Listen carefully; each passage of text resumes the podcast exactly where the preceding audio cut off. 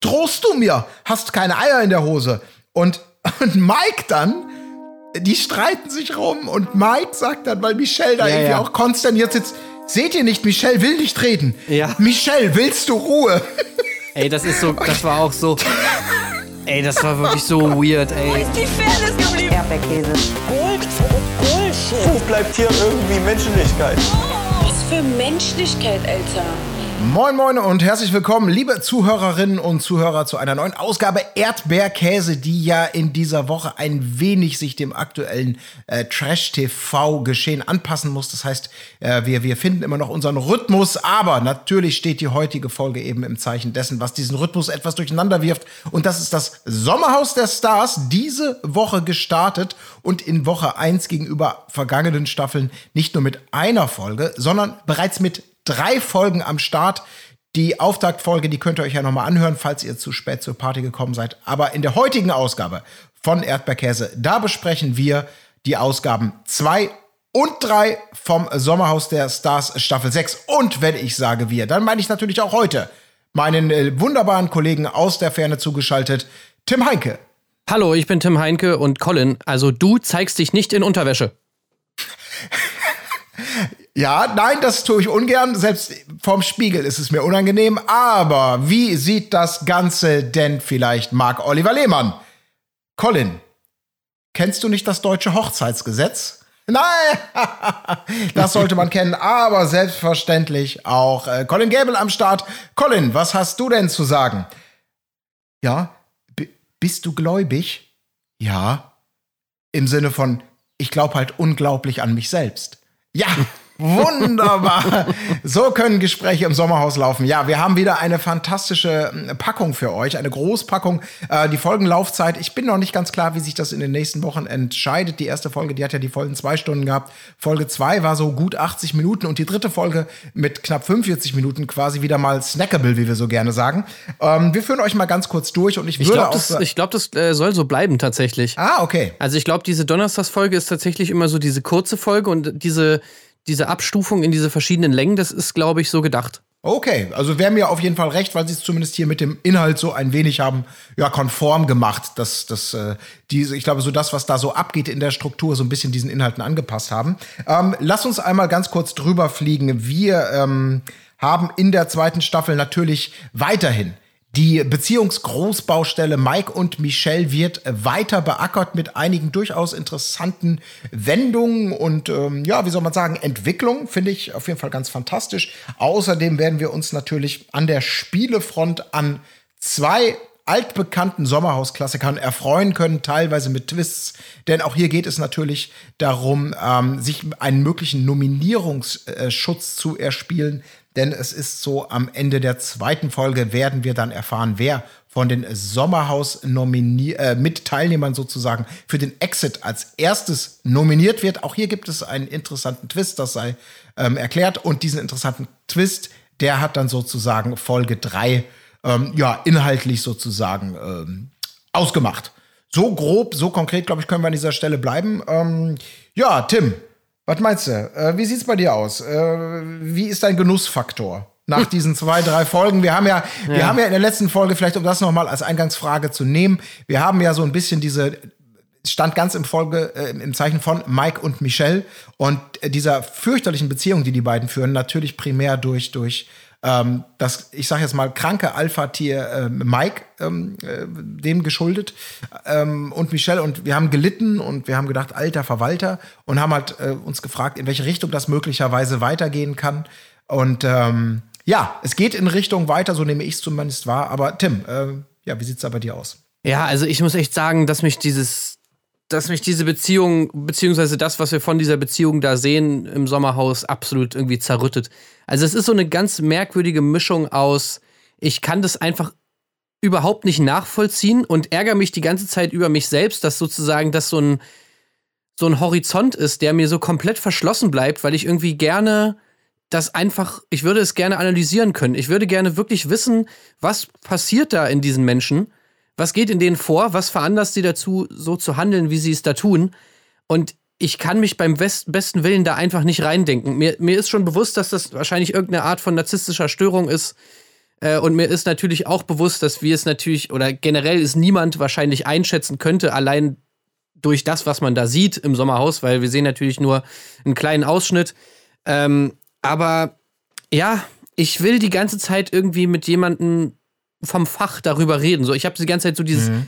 dieses Ding so, okay, ich will mal gerne eine Psychologin oder einen Psychologen dazu befragen. Ich will gerne wissen, was, was passiert da irgendwie, weil, naja, diese Angst, die wir jetzt in der letzten Folge auch schon geäußert hatten, dass es halt Züge annimmt, wo man einfach sagen kann, okay, das ist einfach ein bisschen zu hart. Ich finde, da, da steuert es immer noch hin. Also, Ja.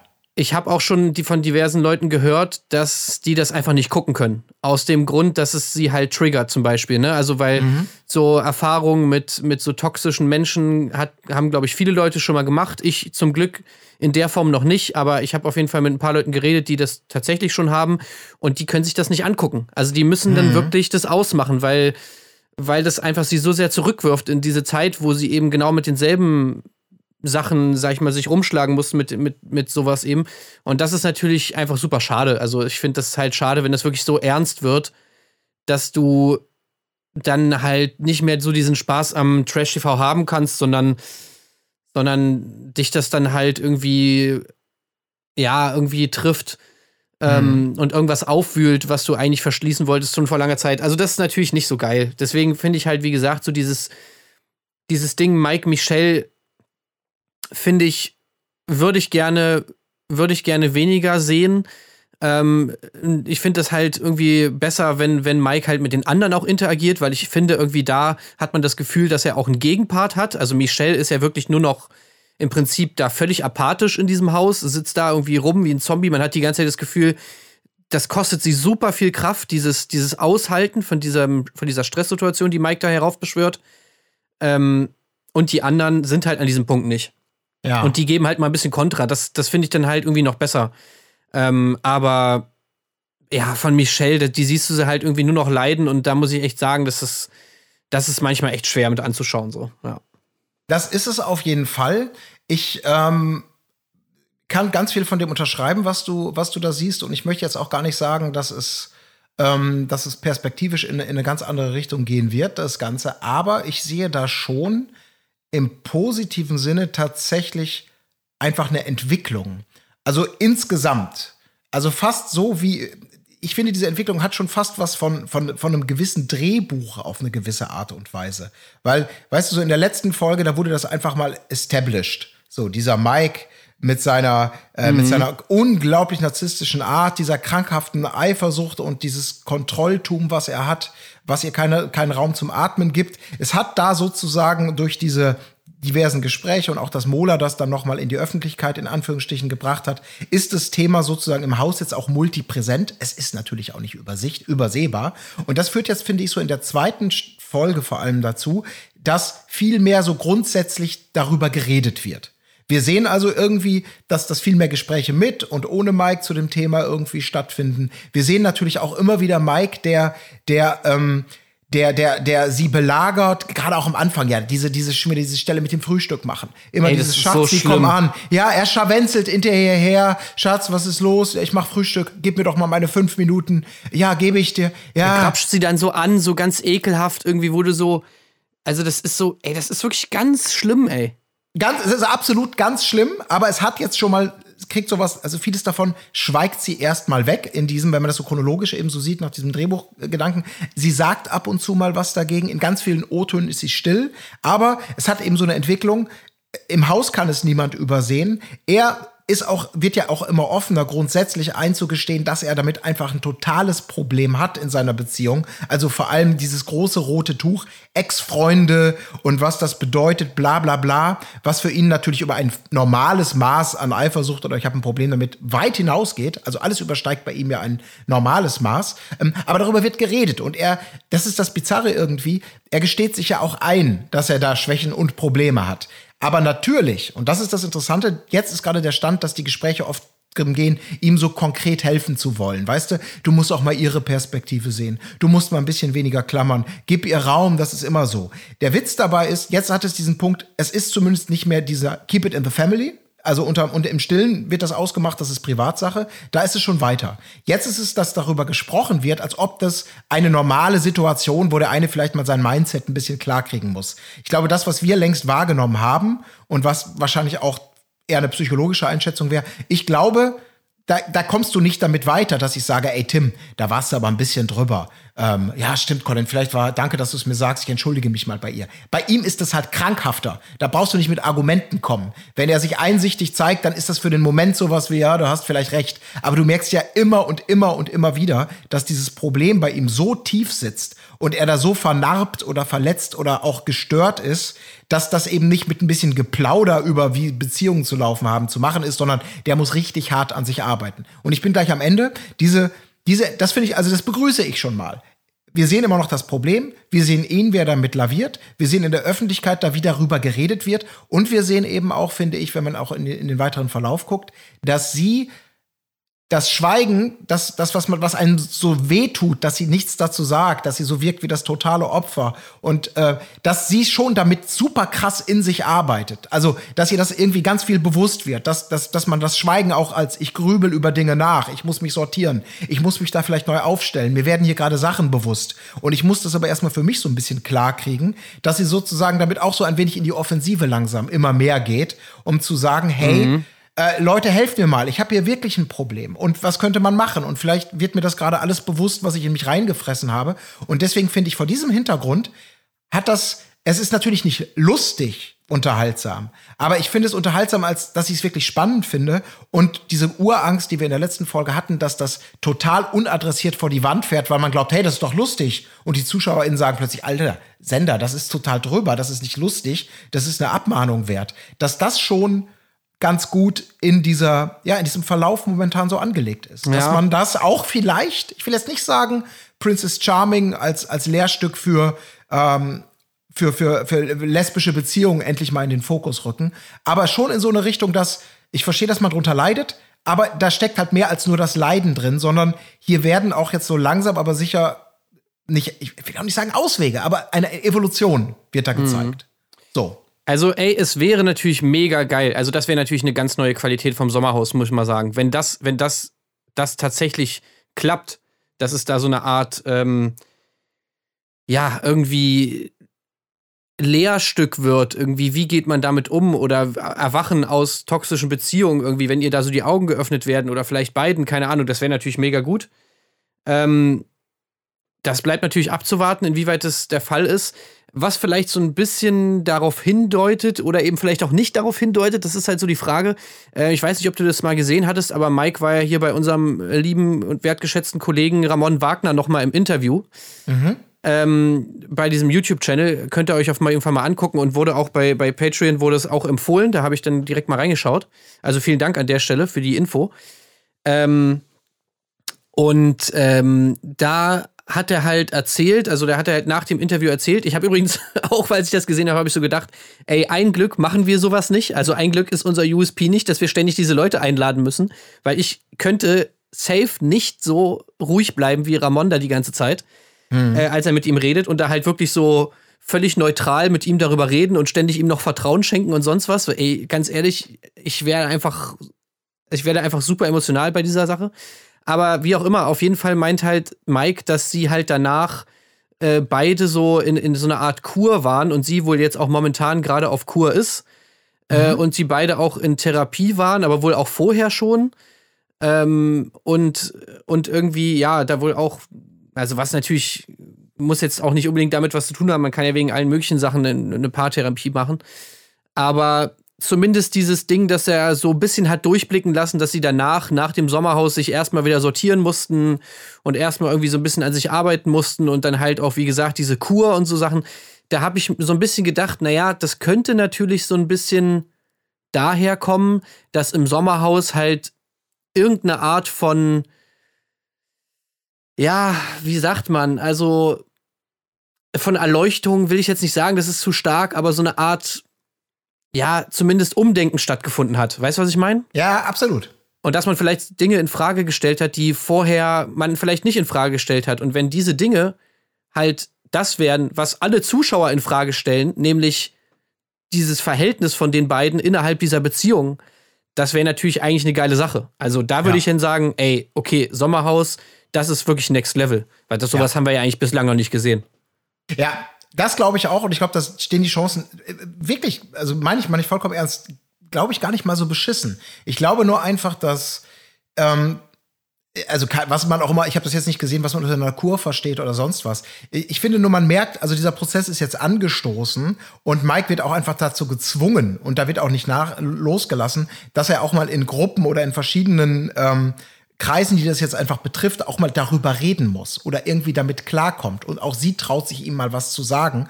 Und dann würde man halt denken, in einem normalen, wenn das, wenn das alles eine Basis hätte, die vielleicht ein bisschen ab und zu mal nach links oder rechts so ausschlägt, sag ich mal, vom Verhalten her, dann, dann könnte man da auch relativ schnell und mit kleinen Schritten vielleicht auch vorwärts kommen. Nur bei ihm, finde ich, bricht es halt immer wieder durch, dass es, dass da so viel dahinter Naja. steckt.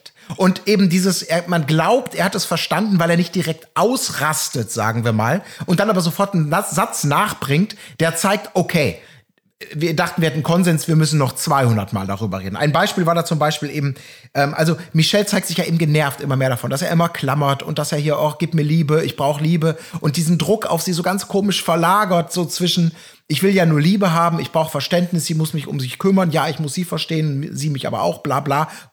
Was natürlich für alle Außenstehenden so ist wie, nein, Ja. nein, nein, nein. Und dann kam diese eine Szene nur ganz kurz, dann gab es ja diese, diese, diese größere Gruppe auch mit, ich glaube, mit Mola und ähm, Adelina war das dann. Also theoretisch das absolute Gruselpaar für ihn, ähm, was er auch in der Folge natürlich dann immer wieder mal sagt. Äh, und da sagt Michel ja auch, ich möchte mich mal normal verhalten können. Also im Sinne von auch mal ohne dich, ohne Ja, den ja, Schatten. Einfach genau. mal. Und dann, und dann sagt er halt, na klar. Und man denkt so, okay, okay. Vielleicht erst mal zu viert quatschen, weil zu zweit stört mich. Und alle denken, oh, ja, das ist das Problem. Das ist für dich normal. Für dich ist normal, dass wir wegen deiner Probleme erstmal zu viert reden, damit du langsam lernst, dass ich ein normales Gespräch von Mensch zu Mensch führen kann, ohne dass du mich kontrollierst und ohne dass du Angst haben musst. Das ist aber so weit weg von normal. Ähm, und deswegen, wenn er glaubt, das ist ein, das ist, wir haben ja einen Kompromiss, das sagt ja auch immer, wir haben eine Basis, auf der können wir aufbauen. Und jeder Normale denkt, das ist keine Basis. Wenn du das so wahrnimmst, dann ist dir einfach überhaupt nicht klar, was du an Problemen zu verantworten und in diese Beziehung mit reinbringst. Ne? Ja, das ist eben das Problem bei Mike. Also ich sehe da halt wirklich überhaupt nicht, ich sehe da überhaupt keine Basis, wo man mit, mit, mit, mit irgendeiner Art von Diskussion über diese Dinge, über die Beziehung, die die beiden führen, irgendwie anfangen könnte, weil ich das Gefühl habe, da gibt es überhaupt keinen Konsens, was eine Beziehung überhaupt ausmacht, beziehungsweise so die Grundpfeiler einer Beziehung, die sind bei ihm völlig andere als zum Beispiel bei mir. So, die, Ja. der interpretiert einfach gewisse Dinge vollkommen anders. Und was mir mal aufgefallen ist, er hat ja in der ersten Folge das angesprochen, die, die Ehe ist eine Fessel. So, ja. das ist, finde ich, der zentrale, ohne Scheiß, das ist der, das zentral, der zentrale Konflikt, der, der sich da auftut. Beziehungsweise der, das, die Basis von allem, von allem Beschissenen, was da passiert. Dieses Grundverständnis, dass die Ehe eine Fessel ist. Weil man könnte ja jetzt denken, okay, die Ehe ist eine Fessel, sagt man ja meistens so, könnte auch von Steff kommen, ne? So nach dem Motto, Ja, ja, ah, wenn ja. man erstmal verheiratet ist, dann kann man nicht mehr rumvögeln und dann ist man immer mit derselben Person, hat die eine in der Hand, bla bla bla. Aber ich glaube, es ist bei denen eher andersrum. Er, er fesselt sie einfach damit, mit dieser Ehe. Und im Prinzip, egal was sie sagt, und es kam auch einige Male vor, egal was sie sagt, er hat als Argument immer, naja, du hast mich ja geheiratet. Zum Beispiel, eigentlich der Ursprung allen Übels ist ja, okay, sie hat ihm nicht erzählt, dass sie was mit Mola hatte. Äh, jetzt ist er da in, dieser, in diesem Sommerhaus und jetzt ist er dieser, äh, dieser, dieser Situation ausgesetzt. Das sagt er immer wieder so, oh, okay, das hättest du mir vorher sagen müssen, jetzt bin ich in dieser Situation und bla bla bla bla bla. So. Das Problem ist natürlich, eigentlich würde jeder normale Mensch sagen, ist doch scheißegal. So. Ich meine, klar, ist ein bisschen unangenehm so, alles klar, ne? Aber drauf geschissen. Ich meine, ey, ganz ehrlich, ich sag mal, ich zum Beispiel hab mal eine Ex-Freundin von mir, habe ich kennengelernt, habe ich irgendwann rausgefunden, in der WG, in der sie lebt, wohnt übrigens auch noch ihr Ex-Freund. Mhm. Okay, fand ich natürlich jetzt ein bisschen weird so vom Ding her, den da jeden Tag zu sehen und so. Aber im Endeffekt habe ich natürlich gesagt so, ja gut, ey, so what? So, ne? Und so könnte er es ja auch machen. Da sagt er jetzt aber immer wieder, ähm, naja, ich bin halt so nicht. Ich bin halt so nicht und du hast mich ja so geheiratet. Und das ist halt so ein Totschlagargument. Das ist eben Ja, diese ja. Fessel. Weißt du, was ich meine? So, Ja, absolut. Sie hat ihn geheiratet und jetzt muss sie damit leben. Und er kann immer wieder sagen, so, naja, du wusstest doch, dass ich so bin, musst du jetzt mit klarkommen. Und darauf, ja, was willst du darauf sagen? Dann dazu dieses, es gibt keine Trennung. Ne? Da ist es Fessel, Fessel, Ja. Fessel. Dann dieses wirklich physische Fesseln von ihr auch bei diesem, bei diesem äh, Frühstück, wo er wirklich ja ankommt und die Arme um sie schließt und sie wirklich einfach fesselt. Sie kann nicht weg, sie kann nichts machen. Sie sagt immer wieder, ich will raus, ich will raus, ich will fünf Minuten alleine sein, bitte lass mich mal kurz alleine. Ne? Weil sie merkt, in dem Moment, wo sie mit ihm zusammen ist, entzieht ihr die Energie, also dieses Energievampir-Ding, ja? Ja. dass sie dass sie Kraft schöpft, indem sie nicht bei ihm ist. Ich meine, das sind einfach so Dinge, wo du eigentlich im Prinzip checken müsstest, Alter, okay, hier stimmt was nicht in der Beziehung, das geht nicht. Es muss doch andersrum sein. Es muss doch so sein, dass ich Kraft schöpfe, wenn, wenn wir zusammen sind. Weißt du, was ich meine? Äh, Exakt, ja, ich, ich, ey, du, ich, alles, was du sagst, ist hundertprozentig richtig. Und wir tun uns ja auch alle schwer und es wurde in einen Bauchbinden ja in diesem Fall ja fast schon subtil unter die Nase gerieben. Äh, für alle, die, die denken, was ist denn das für eine Beziehung? Siehst du mal wieder in der Bauchbinde sowas wie, haben nach so und so vielen Monaten geheiratet. Um irgendwie das nochmal zu untermauern, dass das vielleicht bizarr sein könnte. Also kennen die sich so lange schon, dass sie sich dran gewöhnt haben? Haben die zu früh geheiratet oder weiß der Teufel was, um sich besser kennenzulernen? Ich glaube, was da jetzt natürlich in diesem Brennglas Sommerhaus rauskommt, und das, das würde ich jetzt ihr auch zugute halten, wenn man sagt, ähm, Hättest du das nicht schon viel früher ansprechen können? Hätte man das nicht schon viel früher gemerkt? Warum musste es erst so weit kommen? Bla bla bla bla bla. Ähm, ist, ist natürlich, dass dieses Brennglas, die hocken aufeinander, es gibt diese Ex-Freunde-Situation, dass die jetzt nicht mehr vermeidbar ist. Ich kann mir durchaus vorstellen, dass die vielleicht im Laufe ihrer Beziehung meinetwegen oder dann mal festgestellt haben, du, Schatz, also er zu ihr, Ex-Freunde sind für mich ein rotes Tuch. Ich bitte dich einfach, das ignorieren wir. Ich möchte nichts darüber hören. Ich möchte nichts von denen wissen. Das ist Vergangenheit. Punkt. Und dann ist einfach so, ja, okay, ja gut, dann verhindern wir das Thema. Ähm, ich, ist zwar nicht meine Meinung, ich würde vielleicht drüber reden, aber komm, sitzen es einfach mal aus. Ich gebe dir den Credit.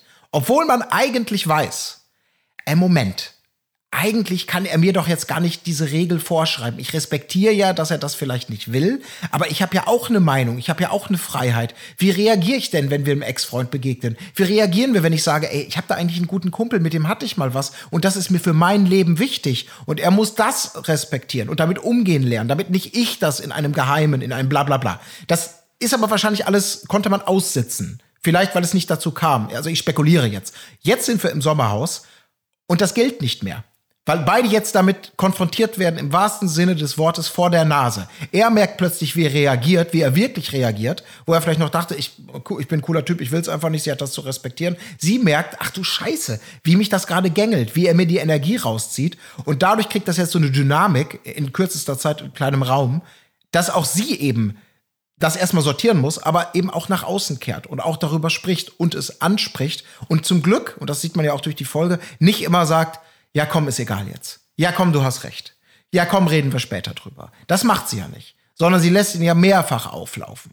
Und die zu, also da gab es ja, was es da Situationen gibt, also wir brauchen es, glaube ich, gar nicht so super krass chronologisch abarbeiten, aber das, wo du eben sagtest, er glaubt, er hat wieder so eine Normalität gefunden und alle anderen denken, das ist nicht normal, das ist ein, eine kranke Vorstellung von dem, was normal ist. Ähm, ja, dieses Umgeziehe, dieses, dieses- Umziehen. Wo, Oh. hast du, wo hast du dich umgezogen? Wo hast du dich umgezogen? Äh, ich habe mich äh, da und da umgezogen. Ja, du zeigst, dich nicht in Unterwäsche. Also ich meine, allein das, Ja, ja. allein er das ist schon so ein. Die sind da im Bad, sie ist in der Dusche. Er, er versucht den, den, den Duschvorhang an allen Stecken irgendwie äh, Stellen festzuhalten, in der Hoffnung, dass die Kamera nirgendwo durch einen Schlitz auch nur irgendetwas sehen könnte. Und das ist die ganze Zeit so mit dem, ne, ähm, diese eine Szene war dafür ja auch sinnbildlich, wo ich schon dachte, also entweder rastet der gleich aus oder der spart sich das auf oder wo geht das denn hin? Es gibt dann ja diese eine das ist dann ja schon Next Step, ich weiß auch nicht in welcher Folge, da sitzt Michelle ja mit Marita, mit, äh, mit Dominik und noch jemandem in dem, in dem Zimmer und redet über diese Probleme. Er, und das ist, das ist, wir wissen ja, es gibt da keine Türen, das ist alles offen. Drei Meter Luftlinie macht er im Hintergrund Frühstück. Tigert da so rum, kommt immer mal wieder hin, hier, probier mal, ihr Schatz jetzt nicht. Und die lassen sich davon, und das finde ich auch so geil, gar nicht beirren und sagen, nee, nee, Schatz, ich habe hier gerade was Wichtiges Ist das zu nicht auch. Ist das nicht auch die Situation, wo ihr dann original noch den Ehering ansteckt? Ja, genau. Er geht dann raus, redet, glaube ich, mit Adelina darüber, äh, fängt ein Gespräch an, was wieder so in die Richtung, äh, was wieder so typisch seine Normalität ist. Sie sagt, sie versucht so, wie man eine normale Beziehung vielleicht oder wo man einfach, ich will mich nicht, ich will nicht übergriffig sein, aber ich habe da was beobachtet, so nach dem Motto, hey, du musst ihr halt auch mal Raum geben, damit sie sich entfalten kann, weil das ihre Bedürfnisse sind. Und er sagt, ja klar, mache ich auch, aber sie muss dann natürlich auch auf mich zukommen, bla bla bla. So dieses, okay, nee, ähm, so kommen wir nicht weiter, weil das ist, so würde man mit normalen Menschen reden, aber nicht mit ihm. So, und dann kommt er plötzlich mit, oh, ich habe meinen Ehering vergessen. Er sucht dann den Ehering und dann geht er wieder in diese Vierergruppe, die er ja mehrfach unterbricht und steckt ihr den Ring an. Und ich finde, das, das ist so eine bizarre Szene, wie er immer wieder reinkommt und sagt, äh, Schatz, es gibt Frühstück. Sie sagt, ja, ja, passt schon, ich möchte das hier noch zu Ende führen. Ich komme in fünf Minuten. Äh, dann warte ich auch. Nee, du musst nicht warten. Doch, doch, ich warte auf dich, wir frühstücken zusammen. Punkt. Dieses immer wieder und wie er da. Ja. Ey, ich weiß auch nicht, was in ihm vorgeht. Ich glaube, der viele, viele andere solcher Leute, die würden an die, die würden explodieren und brüllen oder weiß der Teufel. Ich weiß nicht, sicher, ob er sich unter Kontrolle hat, aber diese Situation, dass seine Frau in seiner Hörweite über ihn redet und für ihn einfach mal Fakten schafft und ihn auflaufen lässt und ihn nicht an Nummer eins stellt bei jeder Geschichte, ähm, das muss unglaublich an ihm arbeiten. Und es ist gleichzeitig so bizarr, wie er immer wieder versucht, mit so kleinen Signalen diese Zugehörigkeit und wer hier Ja. das Machtgefüge zu etablieren. Und alle Und denken, ist- Alter, du bist ein Freak. Das ist eben genau das, was ich meine, was ich so gerne verstehen würde. Ja. Ich würde einfach so gerne verstehen, wie das alles zusammenpasst. So diese ganzen Dinge, dass er ja eben nicht, auch nicht ausrastet, sondern das irgendwie anders handelt alles. So mit diesem, diesem Druck, diesem Zwang, aber dann auch immer mal wieder so ein bisschen wieder runtergehen. Also das, er beschreibt das selber irgendwie auch in diesem Interview als, ja, mal mache ich eine Ansage, mach, mal macht sie eine Ansage. Und dann ja, also und, und dann als Beispiel nennt er zum Beispiel dieses Ding, wo sie dann da oben auf diesem Reifen sitzen. Da sieht man es doch mal, da hat sie doch mal die Führung übernommen, so nach dem Motto. Ja. Ne, aber das ist ja kein positives Beispiel. Also ich meine, das ist so weit entfernt davon, ein positives Beispiel zu sein von, hier sieht man mal, dass die Beziehung auch andersrum funktioniert. Nee, überhaupt nicht. Hier sieht man einfach nur, dass du nicht der bist, als der du dich immer aufspielst, ja, aber und, und sie, ihr bleibt ja gar nichts anderes übrig, als die Führung zu übernehmen, weil du einfach komplett nicht funktional bist, so. Und in dieser Situation checkt er es ja auch nicht, dass und sagt einfach mal so, ey Schatz, kannst du es bitte reißen, so ich, ich schaff's einfach nicht, sondern er kann sich das ja nicht eingestehen und tut trotzdem noch so, als ob er der krasse Held ist und äh, versucht das noch an irgendwelche anderen Sachen abzuschieben, so ja, äh, das, das war Mola ist ja schuld, weil der hat mich ja irgendwie jetzt hier in diese Situation gebracht und es hat mir die Energie geraubt, was weiß ich. Also du hast überhaupt nicht diese, diese Differenziertheit und so weiter und so fort. Und bei dieser Eheringnummer habe ich zum Beispiel auch schon wieder gedacht, ich weiß nicht, was das für eine Reaktion ist, aber die ist doch auf jeden Fall irgendwie, also die ist doch irgendwie speziell, sag ich mal. Also da, da, da steckt doch irgendwas dahinter, was ich super gerne nachvollziehen würde. Ja, das würde ich auch gerne. Also speziell ist ja nett. Wir sind keine Experten, aber ich würde sagen, das, das ist, das ist selbstverständlich. Also es ist krankhaft. Was auch, woran Ja. auch immer es krankt. Also natürlich ist es diese Aufmerksamkeit und dieses völlig krude Verständnis von, ähm, äh, also diese Schieflage, in der er fordert, in der er Regeln macht, dieses, was wir auch in der letzten Folge hatte, so nach dem Motto, Schatz, natürlich darfst du für dich entscheiden, wen du bei der Bundestag Tag wählst, äh, beim Bundes bei der Bundestagswahl wählst. Aber denk dran, wir hatten uns ja geeinigt, wir wollen CDU wählen. So ungefähr. Natürlich darfst du frei entscheiden, was du anziehst. Aber wir wollten ja beide das, das, das kleine Schwarze haben. So, also dieses total, der meint das halt ernst und, und glaubt dran, dass das ein Konsens ist. Dass dieses, wenn sie sagt, Schatz, ich brauche mal fünf Minuten Ruhe, weil du mich klammerst, mich, mich mit deiner Liebe erdrückst, mit deinem Kontrollzwang fertig macht, dass er dann sagt, okay, ich lasse dich jetzt mal fünf Minuten in Ruhe, aber dann musst du aber auch zu mir kommen, ne? Weil dann brauche ich ja auch mal wieder Liebe. Diese Schieflage von einem Gleichgewicht und sein Verständnis von, ne, das, das ist so krass und das ist einfach heftig.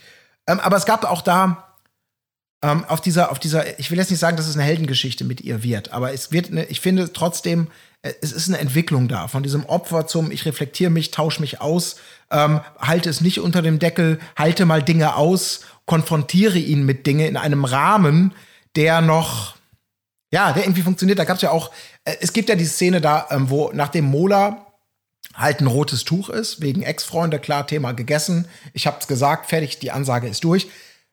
Almklausi kommt ja auch mit auf die Abschussliste. Durch ein irgendwie vermeintlich harmloses Gespräch, die sitzen da, es gab wohl vorher schon irgendwas, wo er von Almklausi irgendwas mitbekommen hatte, ähm, sie seien die Streber oder irgendwas, was, also irgendeine, aus meiner Sicht Bagatelle. das war ein Joke von Alm Klausi, wo er so meinte, die haben ja das Spiel gewonnen und dann meinte, dann war irgendwie Peggy, äh, glaube ich, stand da irgendwie mit, mit, mit Michelle rum und dann meinte er so, hey, jetzt äh, häng doch hier nicht mit den Strebern ab, so nach dem Motto. Ja, Ja. also offensichtlich natürlich nicht ernst gemeint, sondern aber Genau. naja, gut.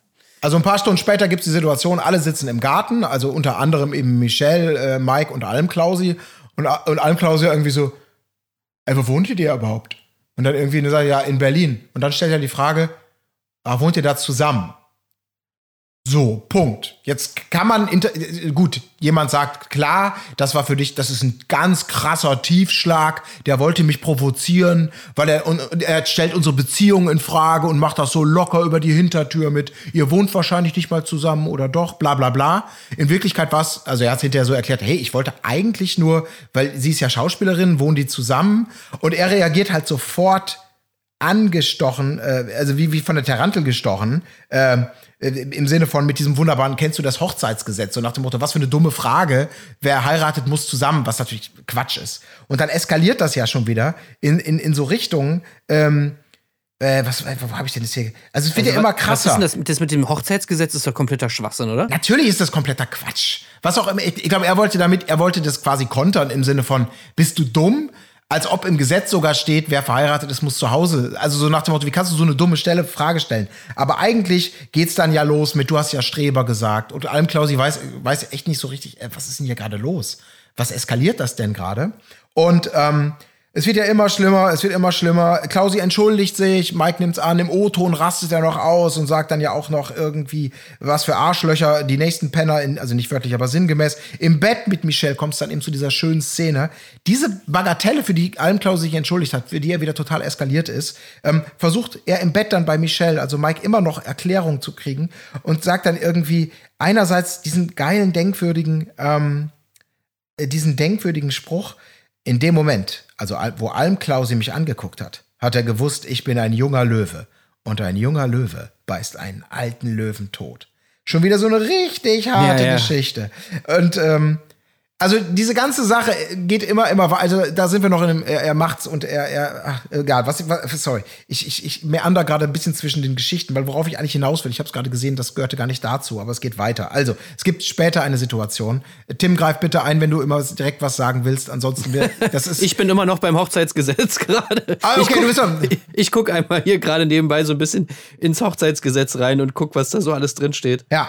Okay, dann, dann Ich, bin- mach ich, ich mal. habe aber auf jeden ja? Fall noch nichts, ich habe auf jeden Fall noch nichts gefunden, was äh, Das ist der irgendwie größte auf, Quatsch. Ja, ja, ich weiß, aber äh, ist übrigens trotzdem ganz, ganz witzig, was da, was da so drin steht. Ähm, Im Hochzeitsgesetz. ja, ja, also es gibt wirklich Okay. super viele Paragraphen, sehe ich gerade mal.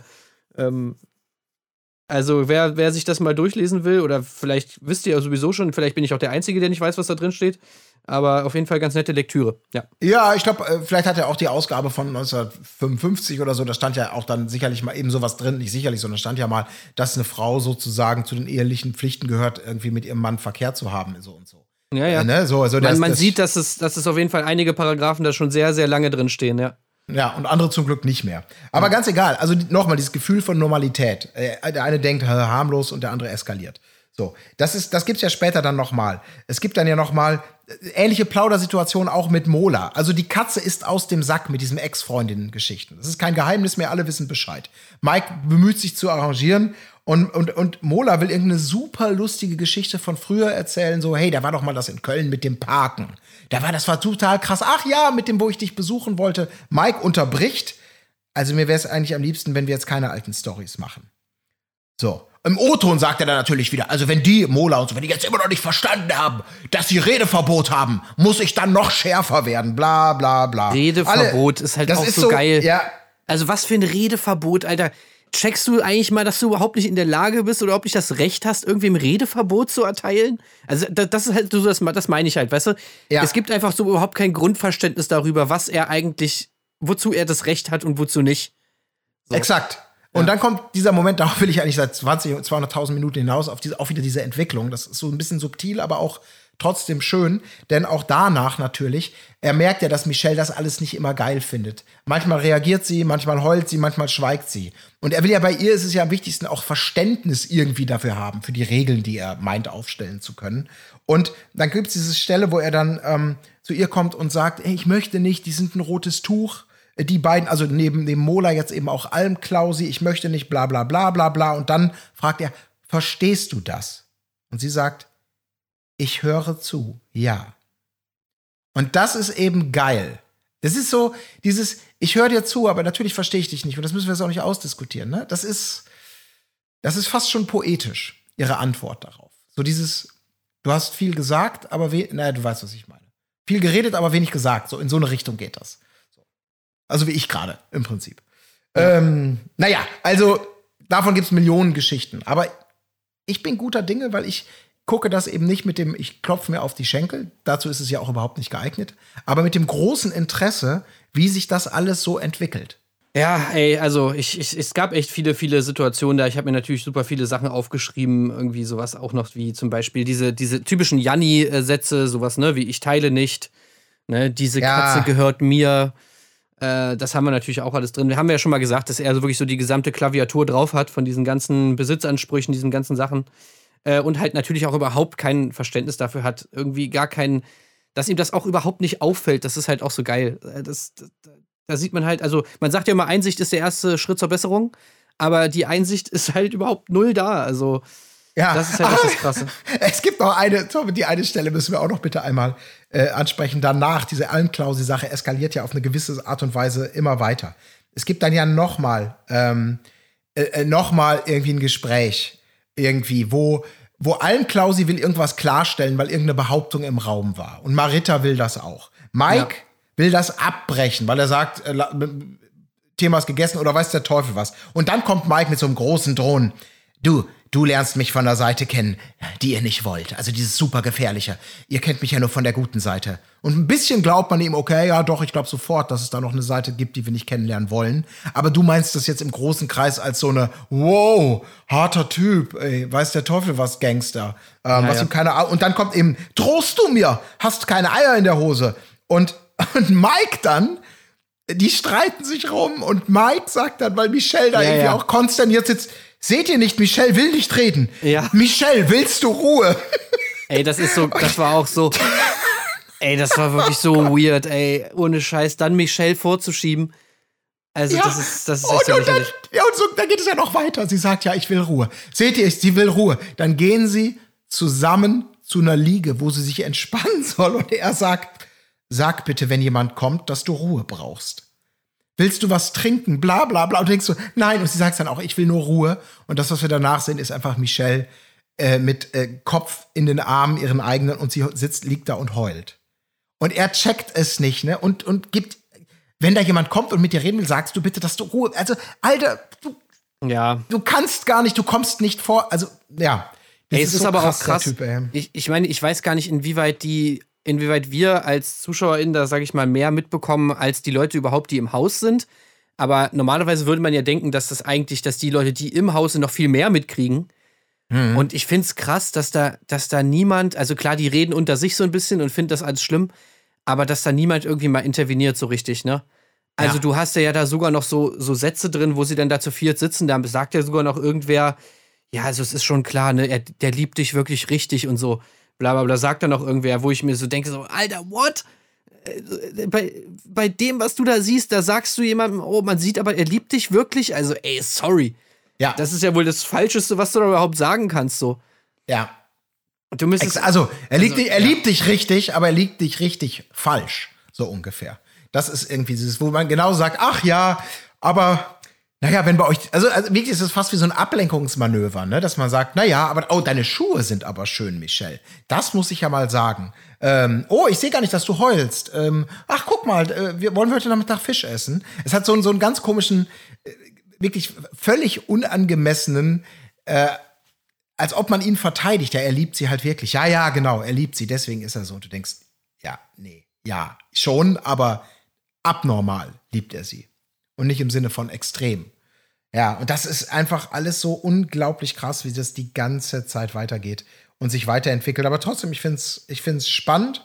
Und es gibt ja auch eben mal die Situation, aber um diese Frage vielleicht einmal zu beantworten, die du sagtest, äh, ähm, klar, ähm, wir fragen uns das, ähm, warum die das nicht mal tun. Wir sehen natürlich viel mehr. Wir sehen die O-Töne von den anderen, in denen sie quasi aufgefordert werden, dazu nochmal Stellung zu beziehen vielleicht ähm, und es dann sagen. Und wir sehen natürlich die ganzen O-Töne von Mike und Michelle, in denen nochmal viel extremer, also vor allem er reagiert und eben noch gesagt, Friede drauf. Im nächsten Moment sagt er, der Typ ist, ist, äh, ist rotes Tuch. Ähm, und da, da kriegen wir natürlich ein Kondensat und gleichzeitig ein Bild aus verschiedenen Perspektiven, das uns das viel krasser vielleicht wahrnehmen lässt, als es dann auf, Ja. wir sitzen 24 Stunden in einem äh, Haus. Ähm, da kriegst du diese Nuancen nicht mit und auch nicht diese Verdichtung. Ne? Ja. Also das wird ein bisschen bestimmt auch eine Erklärung sein.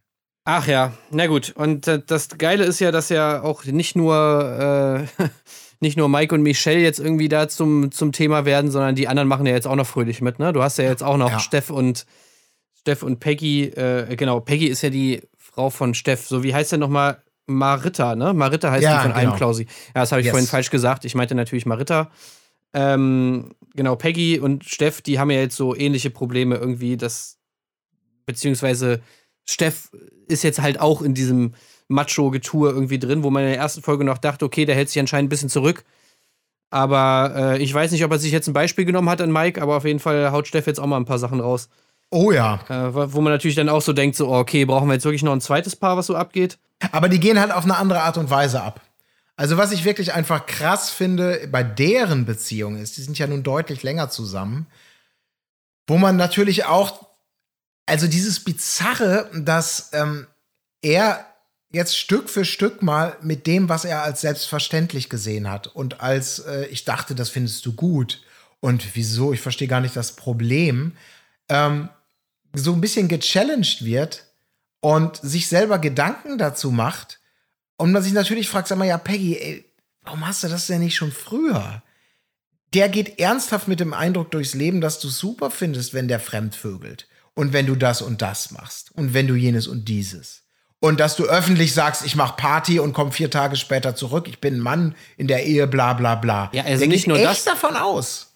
Der sagt ja wirklich, also um es vielleicht einmal mal wiederzugeben, er sagt, dass er ja irgendwie früher sind sie ja dann immer nach Ibiza gefahren und auf irgendwelche Partys mit, mit, äh, mit Kumpels und sowas.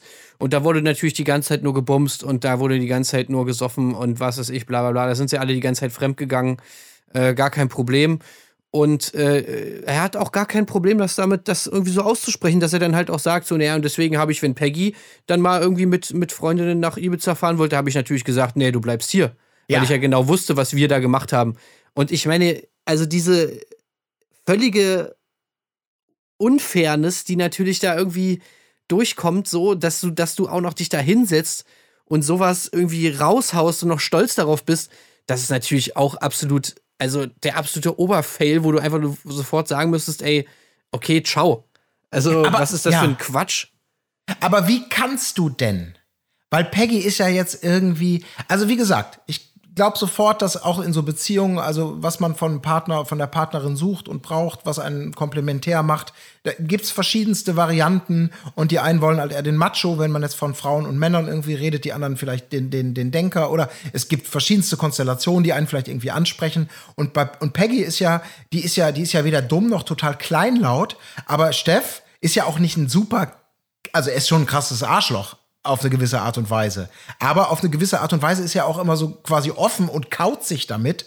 Und diese Konstellation, die jetzt hier auf so in seiner Wahrnehmung, glaube ich, wird ihre Beziehung hier richtig auf die Probe gestellt, weil sie ab und zu mal Widerworte gibt. Weil sie ab und zu mal nicht abnickt, was er sagt. Oder stillschweigend sich ihren Teil denkt, wenn er von den großen Ich gefremd, ich verbiete es ihr Geschichten denkt. Das scheint ihn ja, weißt du, weißt du, so in den Grundfesten seines Beziehungsbildes teilweise zu erschüttern, Ja. was einerseits sagt, Er sagt es ja auch. Genau, ich, ich kann sogar sagen, also ich habe exakt diesen, diesen O-Ton äh, aufgeschrieben, wo er das sagt. Die sitzen beide und wie gesagt, er weiß gar nicht, was gerade mit seiner Peggy los ist. Die hat quasi die Emanzipation für sich entdeckt, so, so wirkt es. Und er sagt, für mich ist es halt nicht so schön, was sich bei ihr alles verändert, so extrem selbstbewusst werden und sich nicht alles sagen lässt. Ich mag gerne meine Freundin führen, das hat ihr auch immer gefallen. Diese Aussage, weißt du, die, die ist so, die ist so naiv, aber zeigt auf der anderen Seite auch, dass sie ihn ja wirklich nie gechallenged hat. Also, dass sie ihn offensichtlich nie damit konfrontiert. So richtig. Weil, weil, anders kann ich mir nicht erklären, wie, mit welcher Naivität und mit welchen Bagatellen er plötzlich denkt, wow, mein Weltbild gerät ins Wanken, weil meine Frau sagt, nö, ich putze später, nicht jetzt. Und für ihn ist das, hä? Das war doch immer so. Und das ist Ja, mir ja. nie gesagt. Und das finde ich auch bei den beiden, ey, also, Selbst, selbst, selbst, selbst wenn man das die ganze Zeit so lebt, ja, und es bei denen irgendwie in der Beziehung so ist und so. Also, okay, und man das halt so nichts dagegen sagt, weil man findet es irgendwie geil, dass sie die ganze Zeit putzt und sagt so, oh, okay, ey, hab, was habe ich für ein Glück? Das könnte ich ja noch halbwegs verstehen.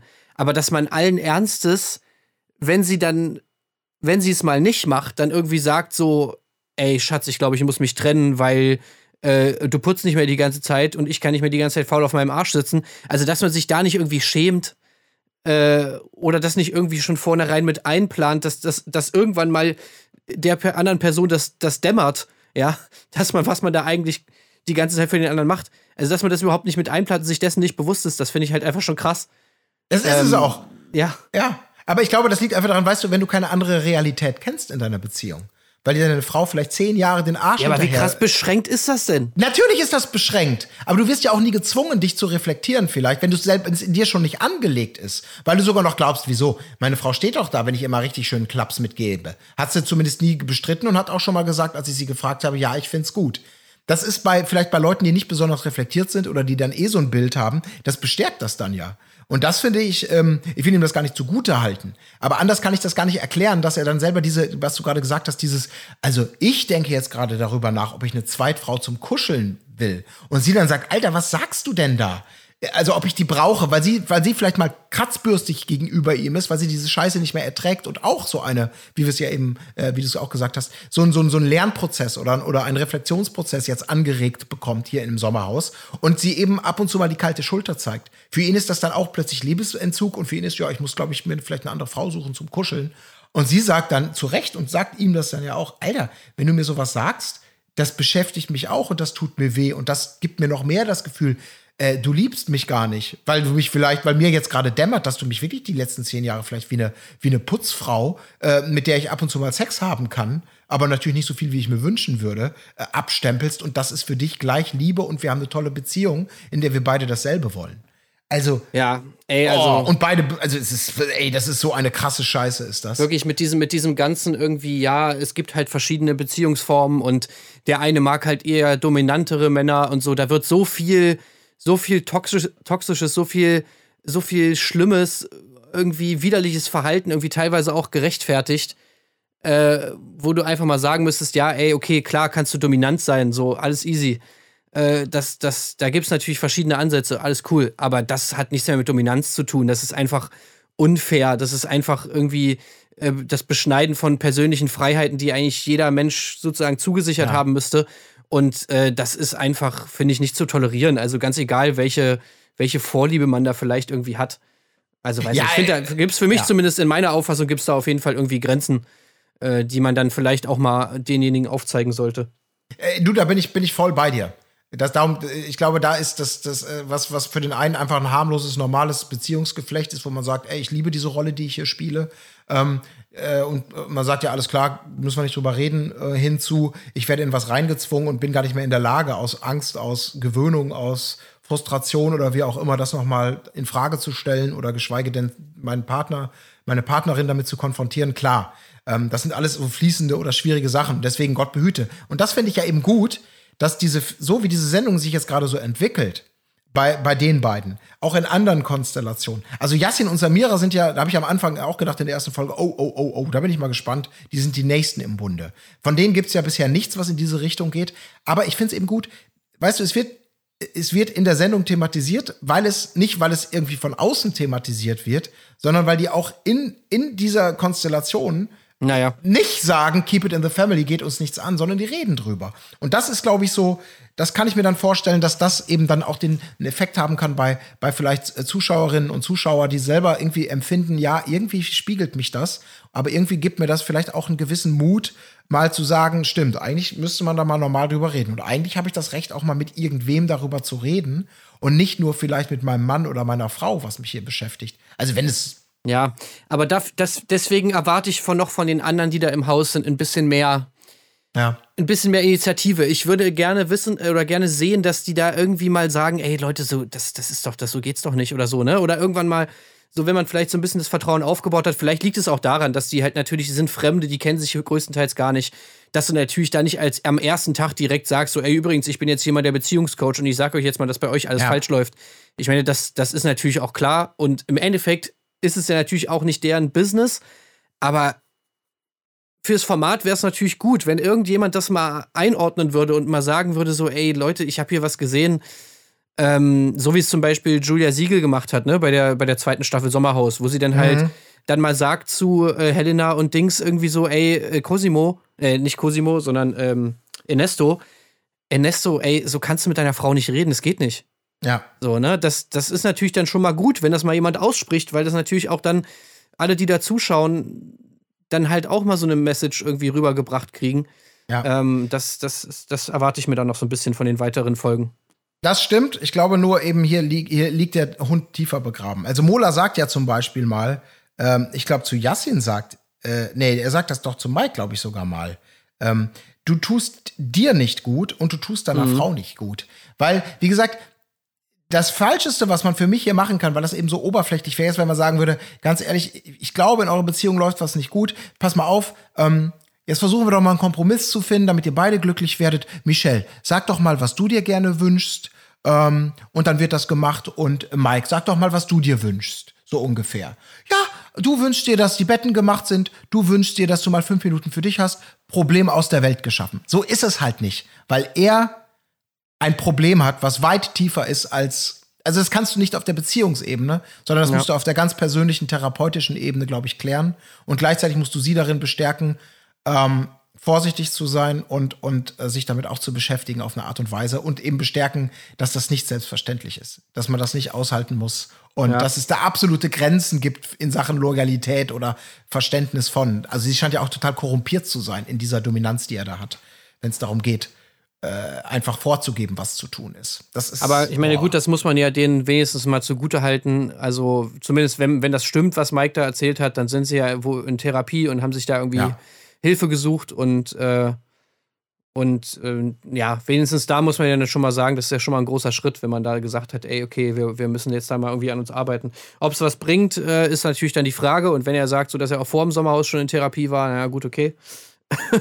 Ja. Dann weiß ich nicht, äh, wie, inwieweit das schon Früchte getragen hat, aber naja, ist ja zumindest schon mal vielleicht eine kleine, kleine Hoffnung für die Zukunft.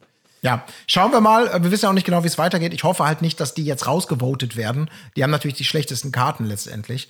Ähm, damit diese Geschichte irgendwie einfach am Leben bleibt, weißt du? Und nicht irgendwie mit, Ja. gehen weg und damit ist das Thema durch. Und es muss auch nicht mehr adressiert werden, weil ich finde das dafür viel zu spannend und die Entwicklung interessant. Aber wir, ja. Wolltest Ja. du noch dazu was sagen? Sonst würde ich sagen, wir, wir gehen noch mal kurz ein bisschen nur weiter im Text. Wir müssen ja nicht im Detail so alles abhandeln. Nö, ich würde jetzt mal über die Spiele noch auf jeden Fall, Genau. können wir ja noch mal kurz reden. Wunderbar. Äh, wir hatten ja das wunderbare Einparkspiel, was ja äh, eigentlich, glaube ich, in jeder Staffel so ein bisschen weiterentwickelt wurde. Wir hatten, glaube ich, in der an der zweiten Staffel war ja das, wo, wo dann irgendwie, wo sie noch was einpacken mussten. Ich komme jetzt auch du- durcheinander, aber es war auf jeden Ja, Fall ja irgendwie mal so, da es gab mal eine Staffel, da musste noch irgendwie erst was in den Kofferraum eingepackt werden und dann musste eingepackt, äh, eingeparkt werden. Es gab dann irgendwann mal, ich glaube in der letzten Staffel war es das erste Mal, dass sie vor diesem Einparken noch durch so einen äh, äh, Heuparcours durchfahren müssen. Und in der, dieser Staffel hatten wir jetzt die, das Novum, dass das Ganze nicht mehr mit so einem Pkw, sondern äh, also mit so einem kleinen, äh, normalen Auto, sondern jetzt mit so einem mit so einem Sprinter oder naja, was ist das? Kein Also Sprinter, Transporter so ist das so, Transporter, ja, ja, Ja. Mit so einem Transporter gemacht werden muss. Ähm, was natürlich noch mal schwieriger ist, weil du siehst viel weniger nach hinten und so weiter. Äh, Autofahrer und Fa- Autofahrerinnen wissen Bescheid. Ich, ich habe ja, ich weiß ja hier gar nicht, wovon ich rede. ähm, aber es sah zumindest so aus, als ob es schwieriger ist. Äh, ich muss sagen, dieser Parcours, dieses Durchfahren durch diese, diese Heustrecke gefällt mir nicht so. Ich, ich, ich würde lieber einfach einparken haben und, und fertig aus. Diese komische Strecke da vorher brauche ich jetzt nicht unbedingt. Ja, vor allem die Strecke war ja auch noch mal richtig verschärft. Da ging es nicht einfach darum, irgendwie eine, eine S-Linie oder irgendwie sowas zu folgen, sondern du musstest tatsächlich quasi in eine Sackgasse fahren, rückwärts schräg zurück in eine andere Sackgasse fahren, damit du dann wieder geradeaus raus so eine Kurve nehmen konntest. Und ich meine, wir wissen, was die wollen. Es ist sengende Hitze, die Männer kurbeln, die Frauen lenken, es kommt zu ein paar Rechts-Links-Geschichten, also haben wir es tausendmal gesehen. Die wollen natürlich, die sollen aufgerieben werden, damit sie ausrasten. Ähm, vielleicht ist die Angst davor, dass es nicht ausreicht, mit einem großen Auto in die Parklücke zu fahren, weil die Leute sich darauf vorbereiten können. Also wir müssen es wir müssen es härter machen, jetzt das schon den Parcours kompliziert machen. Aber es geht halt auch einfach nicht auf. Weil Nee. es Naja, führt, also- also, es, man merkt mich, das Spiel ist, glaube ich, am Ende so ein bisschen, weil die Männer nicht den Gefallen tun, total auszurasten, weil sie die Kommandos vielleicht nicht verstehen oder umsetzen können oder es anstrengend ist und, und man schwitzt. Und die Frauen auch nicht sie die ganze Zeit als Vollidioten und keifen. Also ja, es gibt ein paar Ausraster und ein paar Extreme und ab und zu kommt es mal zu Situationen, in denen auch, glaube ich, Yassin und Samira da durchaus so ein gewisses Spektakel so bieten. Aber im Großen und Ganzen ist es halt dafür, dass es was es ist, ist es nicht der emotionale Super-GAU, den wir schon Also- mal gesehen haben. Meiner Meinung nach liegt es an, an ein paar Details. Und zwar Mhm. zum Beispiel dadurch, dass du diesen Parcours durchfährst, der relativ lang ist. Klar, es gibt da diese Sackgasse, da sind ja auch einige Paare, wie zum Beispiel, Beispiel äh, äh, wie heißt der Harald? Nee. Ähm, Ähm, Roland, vielleicht? Roland, äh, genau, Roland und Janina sind ja da stecken geblieben und so. Also es hat schon seine Tücken gehabt. Ich glaube aber, dass diese lange Strecke einfach zu viel positive, zu viel Erfolgsmomente dann auch bereithält, weil es gibt ja tatsächlich dann halt einen Bereich, wo es relativ easy ist, durchzukommen. Äh, und da es dann halt auch klappt. Und bei dieser, wenn du jetzt nur das Einparken hättest, dann wärst du, du hättest diese eine Situation und die klappt dann halt oder klappt nicht, aber du hättest nicht zwischendurch nochmal einen Erfolgsmoment und dann erst wieder irgendwie so eine, so eine Tücke. Ähm, das ist, glaube ich, für die Dynamik des Spiels halt nicht so geil. Zweitens, du musst einfach dadurch, dass es jetzt viel, viel länger ist, viel mehr rausschneiden.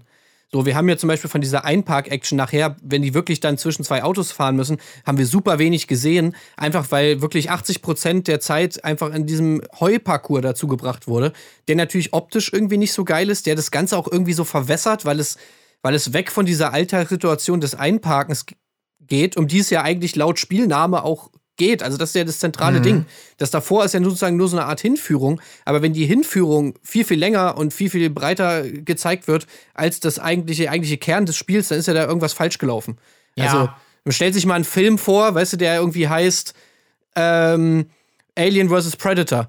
Und dann hast du aber irgendwie die letzten, die letzten 30 Sekunden ist, kämpft dann Alien vs. Predator und davor hast du die ganze Zeit Marines, die gegeneinander kämpfen. Das, das will doch kein Mensch sehen. Ja, aber ich glaube, es ist so ein bisschen auch, auch hier, wo du dieses Filmbild ist eigentlich ganz gut. Ähm, das ist so ein bisschen dieses Bedürfnis, also in diesem Fall natürlich ist das bestimmt auch taktisch gedacht. Also, dass du, du musst die Leute, das ist einerseits ein bewährtes Spielkonzept, was immer mal wieder gut aufgeht, mal mehr, mal weniger, je nach, nach aber es ist einfach so simpel, wie es gut ist, das Einparken. Aber auf der anderen Seite ist es natürlich auch was, du kannst dich darauf einstellen. Du kannst dir die Staffeln angucken und in einem gewissen Maße vielleicht Taktiken absprechen. Vielleicht kannst du das sogar mal üben. Weil man eben so ein bisschen merkt, glaube ich, ja, die Leute sind schon entspannter als in früheren Staffeln, weil sie das vielleicht auch gesehen haben und sich diese Blöße nicht geben wollen oder weiß der Teufel was. Das heißt, das kalkulieren die ja wahrscheinlich ein bisschen mit ein und haben dann dieses Bedürfnis, ah, wir müssen das mit Überraschungen spicken, damit wir auf jeden Fall das bekommen, was wir wollen. Und das sind Ausraster, weil die irgendwann nicht mehr auf ihr Gelerntes, auf ihr Vorbereitetes, auf das Geübte zurückgreifen können. Ja, aber auf was Und das- geübt es denn? Ja, Weil ich du- meine, jeder Mensch ja. kann einparken. Also, äh, ne, also das, das Einparken ist ja nicht das Genau. Problem. Aber du könntest ja sogar theoretisch, wenn du weißt, Schatz, wir gehen ins Sommerhaus, ähm, lass uns bitte mal diese Situation im, im, im normalen Leben nachspielen, meinetwegen auch mit ohne, ohne verbundene Augen, dass man einfach mal sagt, du gibst mir Kommandos und wir üben das im wahrsten Sinne des Wortes, damit wir da schnell und gut sind. Ja, aber das und hat ja offensichtlich nicht stattgefunden. Genau, aber das Problem ist, äh, das Problem, was ich hier dann sehe, ist, neben allem, was du gesagt hast, was absolut richtig ist, es kommen ja original, glaube ich, drei oder so überhaupt zur Parklücke. Die anderen versacken ja schon auf dem Parcours. Und Ja, wir ja. reden hier, weil wir hinterher die Siegeszeit haben. Ich glaube, auch nur ein Paar schafft es. Das sind auch die, die gewinnen. Und die haben 28 Minuten gebraucht. Ich denke mal, jedes Team hat 30 Minuten Zeit. Und die meisten haben die Zeit eben schon abgesessen auf diesem Parcours. Und das führt dann eben, glaube ich, jetzt zu der Erkenntnis, die werden das Spiel bestimmt wieder neu bewerten und merken, Alter, 30 Minuten filmen wir das und das war die Ausbeute. Einer schafft es zur Parklücke, das ist alles total egal, das war, das war nicht der Königsweg. So wie in Filmen halt, wo man sagt, Ey, wir haben jetzt drei Staffeln Stromberg gehabt in diesem Büro bei der Kapitol. Vierte Staffel, ich glaube, das wird nicht mehr aufgehen. Die Leute wollen was Neues, das ist ausgelutscht. Dann machst du was Neues, du versetzt Stromberg in, in eine neue, in eine neue Ja, ja. Ortschaft, in diesen Kaff. Und fast alle sagen, nee, das ist nicht mehr so gut. Ja, es blitzt noch mal durch, aber das Geniale war ja gerade die, die, dieses Wiederholende und die Dynamiken und neue Kollegen kommen rein. Äh, das war das, was man geliebt hat und nicht Stromberg, der jetzt in einem neuen Büro sich mit Hinterwelt dann rumschlägt. Hat ein paar schöne Momente, aber das ist nicht der USP von Stromberg. Weißt du, was ich meine? Da gehen ja oftmals Fortsetzungen dann ja auch vor die Hunde, weil man eben glaubt, wir müssen das bewährte Konzept jetzt in eine völlig neue Welt hieven, in der Hoffnung, dass es aufregend und spannend ist. Und du sagst, nee, ich wollte eigentlich nur vier Typen am Tisch, die sich streiten sehen und nicht vier Typen, die jetzt auch noch dahin gehen und zwischendurch mal gute Zeiten erleben. Das verwässert das, das peppt auf und die Quintessenz der Genialität ist nicht mehr da. So. Und da ist es vielleicht ein bisschen auch so. Ähm, aber ja, ich kann mir das aber trotzdem eben vor, schwer vor, also gut vorstellen, dass es schwer ist, sowas, dass man sagt, ey, es muss was Neues sein, so ähnlich wie beim reinen Wein, wo wir diese Innovation ja auch gefeiert haben, weil wir wussten, alle denken jetzt, wer hier den Wein reinkriegt und das Glas läuft über, der fliegt. Dann kommt die Innovation, ha, nee, der darf jetzt entscheiden, wer fliegt. Und auch da müssen sie sich ja wieder was Neues überlegen. Das Spiel an sich ist super, aber du willst die Regeln halt nicht ähm, du musst die Regeln so denken, dass, dass trotzdem so eine gewisse Angst dabei ist, weil du nicht genau Ja. weißt, was passiert. Ja, aber so läuft es auf jeden Fall nicht. Also entweder, wenn man Ja. hier wirklich sagt, okay, es muss was Neues sein, es muss jetzt irgendwie, das, das Spiel schockt nicht mehr einparken, ey, sorry, dann, dann denkt dir was ganz anderes aus. Ja, also ich meine, dieses Ja. Grundprinzip von der eine muss Kommandos machen, der andere muss es ausführen, ich glaube, das kann man auch übertragen auf andere Dinge. Dann mach es entweder so, aber so dieses völlige Verwässern von diesem Einparkspiel, also finde ich irgendwie nicht geil. Dann entweder mach es einfach so, behalte den Kern bei des Spiels und, und mach es halt einfach so und geh das Risiko ein, dass die alle vielleicht vorher geübt haben, was diese Safe sowieso nicht gemacht haben. Oder dann nimm halt ein neues Spiel. Ja. Aber wir kommen ja jetzt eben zum zweiten. Ich bin da voll bei dir, aber ich bin gespannt, was es nächstes Jahr bringt, weil ich glaube, das Spiel hat eben, eben noch all das Potenzial. Wir kommen zum zweiten bekannten Spiel, das können wir, glaube ich, ein bisschen schneller eben durchgehen, weil das genauso geblieben ist, äh, wie, es, äh, wie es immer schon war. Äh, und das ist dieses Spiel, in dem, ich weiß, ich habe den Namen schon wieder vergessen, ähm, aber es, Zeig dein Gesicht, warte mal, wie. Ah ja, äh, zeig mir dein Gesicht, genau. Ja, zeig mir dein Gesicht. Hieß es so? Also es wurde, ich habe es mir so aufgeschrieben zumindest. Ja, ich glaube, okay, es ist ja, tatsächlich kann so. gut sein, Also ja. es ist die Situation, sie steht da und hat Karten, auf denen Fragen zur Beziehung stehen äh, oder zueinander im Sinne von welche Augenfarbe habe ich? Äh, was ist meine liebste Sexstellung? Solche typische Partnerschaftsfragen. Er muss diese Fragen beantworten und gleichzeitig aus diesen riesigen, aus so riesigen Fotowürfeln an einer Wand ein komplettes, das Gesicht der Partnerin zusammenwürfeln und dabei Fragen beantworten. Ich habe da das Regelwerk immer noch nicht ganz verstanden, weil ich glaube, am Ende des Tages äh, ist es nicht wichtig, wie viele Fragen du richtig beantwortest, sondern wirklich nur die Zeit, die du brauchst, um es zusammenzusetzen. Ähm, deswegen ist es ein bisschen bizarr, dass, wo ich immer so denke, ihr könnt auch eine Frage theoretisch aussitzen. Oder du machst erst den Würfel und machst ähm, ähm, ähm, ähm, ähm, Würfel sitzt und sagst dann äh, Augenfarbe blau. Aber ist egal, das ist eine, eine Detailfrage. Also, so wie ich das verstanden habe, haben sie eine Grundzeit, in der sie es schaffen müssen, dieses Puzzle zusammenzusetzen. Und bei allen Paaren, die sozusagen dieses Puzzle zusammensetzen, zählt dann die Anzahl der Fragen. Aber so richtig verstanden habe ich es ehrlich gesagt auch nicht. Es kann Ja. auch sein, dass tatsächlich einfach nur die, die schnellste Zeit zählt. ich glaube, hier war es die schnellste Zeit. Ja, okay. Äh, glaube ich tatsächlich. Vielleicht kriegt man für jede be richtig beantwortete Frage Zeit abgezogen. Ist keine Ahnung. Ich weiß es auf jeden Fall auch nicht. Ja, ist auf jeden Fall, ist, ist ein Klassiker, den brauchst du nicht verändern, weil auf den kannst du dich nicht wirklich vorbereiten. Die Fragen sind neu.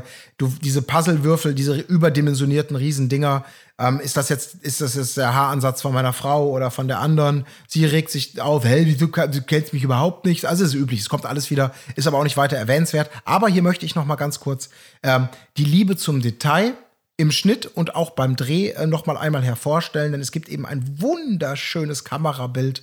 Äh, vielleicht ist es euch aufgefallen, vielleicht auch nicht. Und ich glaube, es ist als Roland das Bild ähm, von ähm, äh, Janina, heißt sie, ne? Ja, glaube ich. Heißt sie Janina? Ja, Ja, zusammensetzen muss.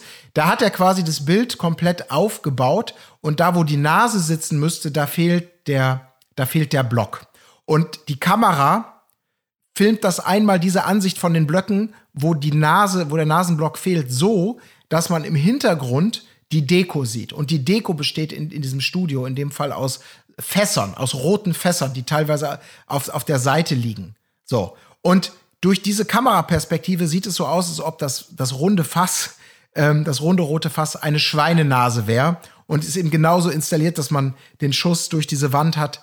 Äh, da, wo der Würfel ist, ist diese Schweinenase. Sieht man nur ganz kurz, ist relativ unauffällig. Aber ich habe sofort auf, ich habe mir auf die Schenkel geklatscht und gelacht und es gefeiert, wie toll dieser kleine, ah, der Liebesbeweis ans Handwerk irgendwie da ausgespielt wurde. Fand Ja, ich toll. war, war schon sehr, sehr gut, ja.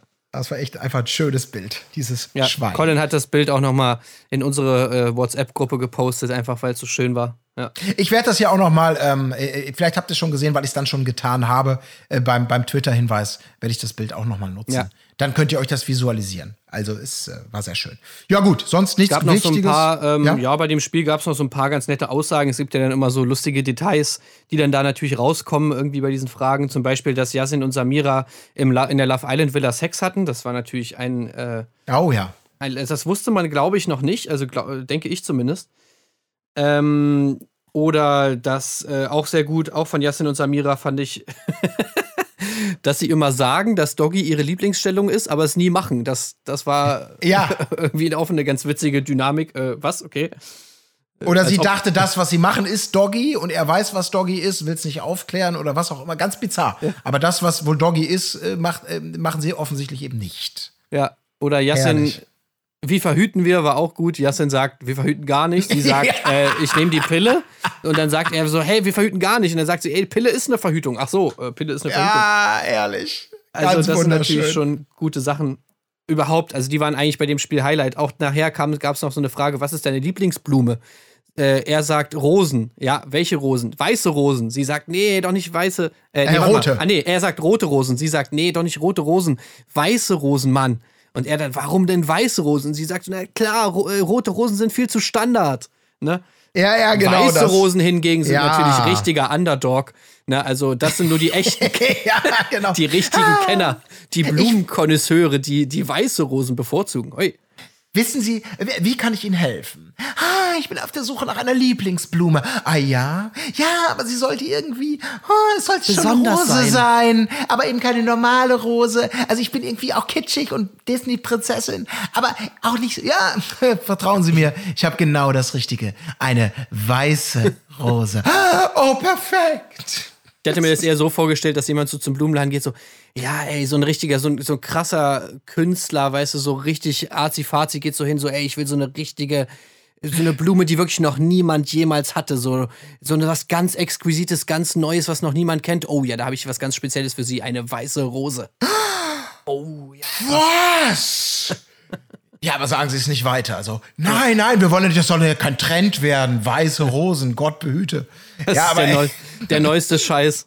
Haben ja. Aliens haben die weiße Rose mit auf die Erde gebracht. Ja, auch alle haben jetzt weiße Rosen. Haben Sie nicht noch? Ja, wir haben, wir haben äh, grüne Rosen. Oh ja, dann nehme ich jetzt grüne Rosen. Das ist echt alles für eine. Scheiße. Herrlich. Nee, aber charmante Kleinigkeiten, das stimmt. Die waren dabei. Ähm, ansonsten. Da haben wir noch die Nominierung, ne? Haben wir auch noch in der Ja. ersten Folge. Die war auch noch ganz gut. Ähm, Also ich glaube, safe sind, muss, muss man natürlich mal kurz sagen. Und ich finde es auch ganz charmant, weil ähm, wir haben ja, also ich habe ja, oder ich glaube, wir haben letztes Mal ja auch so ein bisschen über unsere Favoritenprognose, wen mögen wir, wen mögen wir mehr, weniger, etc. kurz gesprochen. Es safen sich in diesen beiden Spielen genau diese beiden Pärchen. Lars und Dominik einmal, ich glaube eben bei dem Gesichterspiel. Und ähm, bei dem anderen Spiel sind es eben Ben und Sissy bei dem Einparken. Und das ist irgendwie passt ganz gut. Also, die hätte sowieso keiner rausgevotet. Aber bei der Nominierung ist es natürlich wichtig, dass man sich dann wirklich nur noch zwischen Not, Elend, nicht ganz so schlimm und naja, mal gucken, was passiert, entscheiden darf. Ja, das ist schon mal ganz gut. Weil natürlich ähm, Mike und äh, Michelle sind ja auch safe. Das waren sie ja schon in der ersten Folge. Also drei sind safe. Das heißt, es kommt zur Nominierung, die auch erstmal nicht überraschend ist. Nö. Und die Nominierung ist natürlich dann eigentlich, ja, erstmal ist sie nicht überraschend, aber sie wird dann natürlich doch noch ganz unterhaltsam, weil, weil Mike natürlich noch eine geile Ansprache vorbereitet hat. Oh, Also- das ist so. Also alle wählen halt Janina und, und, und äh, Roland so. Also wir haben das ja schon gesehen bei der, in der letzten Folge, dass da irgendwie alle sich da eingeschossen haben, weil Roland der macht nichts in der Küche und niemand hat mit denen so richtig irgendwie eine Beziehung aufgebaut. Also werden die gewählt so. Das ist also schon mal Stani. Aber wie gesagt, es gibt zwei Besonderheiten. Erstmals, äh, erstmal kommt Mike und haut erstmal raus.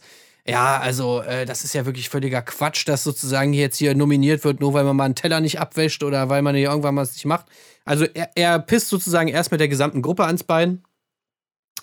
Äh, und dann sagt er natürlich, warum man wirklich neue Leute nominieren sollte. Also nach dem Motto, ey, Leute, ihr macht's alle falsch. Ne? Ich habe hier den Plan, warum man Leute nominieren muss. Und das ist natürlich ganz klar, denn äh, hier, das ist eine Spielshow, ne? Jeder will gewinnen und nicht gefallen, deswegen scheißegal, ob man hier einen Teller nicht Ah, abwäscht. Aber, Aber, Spruch, ja. ja, aber es gab hier eine absolut respektlose Art, die unentschuldbar ist auf Lebenszeit. Und jetzt denkt man sich, Alter, was zur Hölle?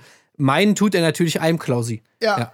Unentschuldbar auf Lebenszeit. Das ist so ein geiler Titel auch für ein Hip-Hop-Album oder so, oder? Unentschädbar auf Lebenszeit. Das ist sowas, Ja. so in der Tradition von Murder was the case that they gave me. Oder so Titel, die so, wow, wirklich so, so, so krass, ein bisschen kriminalistisch, ein bisschen moralisch. Ja, ja, also, ja. Unentschuld. Ist wirklich eine unglaubliche Brandrede, die er da hält, ne? Für äh, Unentsch bla und Spielregeln, das ist eine Spielshow erinnert. Und dann ist auch wieder das Schöne, weil danach ja auch, kommt ja auch wieder Michelle und sagt ihm, jetzt hältst du bitte mal die Schnauze.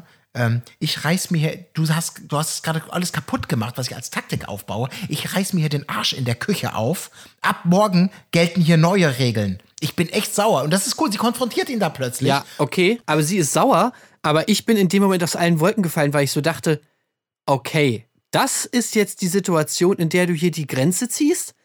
Das weil- stimmt. Ja. Weil, weil er jetzt Le- den Leuten hier auf die Füße tritt wegen dieser Küchengeschichte und weil du dich jetzt die ganze Zeit in die Küche stellst, obwohl du eigentlich anscheinend gar keinen Bock hast und das alles nur machst, damit die Leute eigentlich rausvoten, weil anscheinend bekannt ist, wenn man sich nicht in der, wenn man nicht in der Küche hilft, dann wird man direkt nominiert.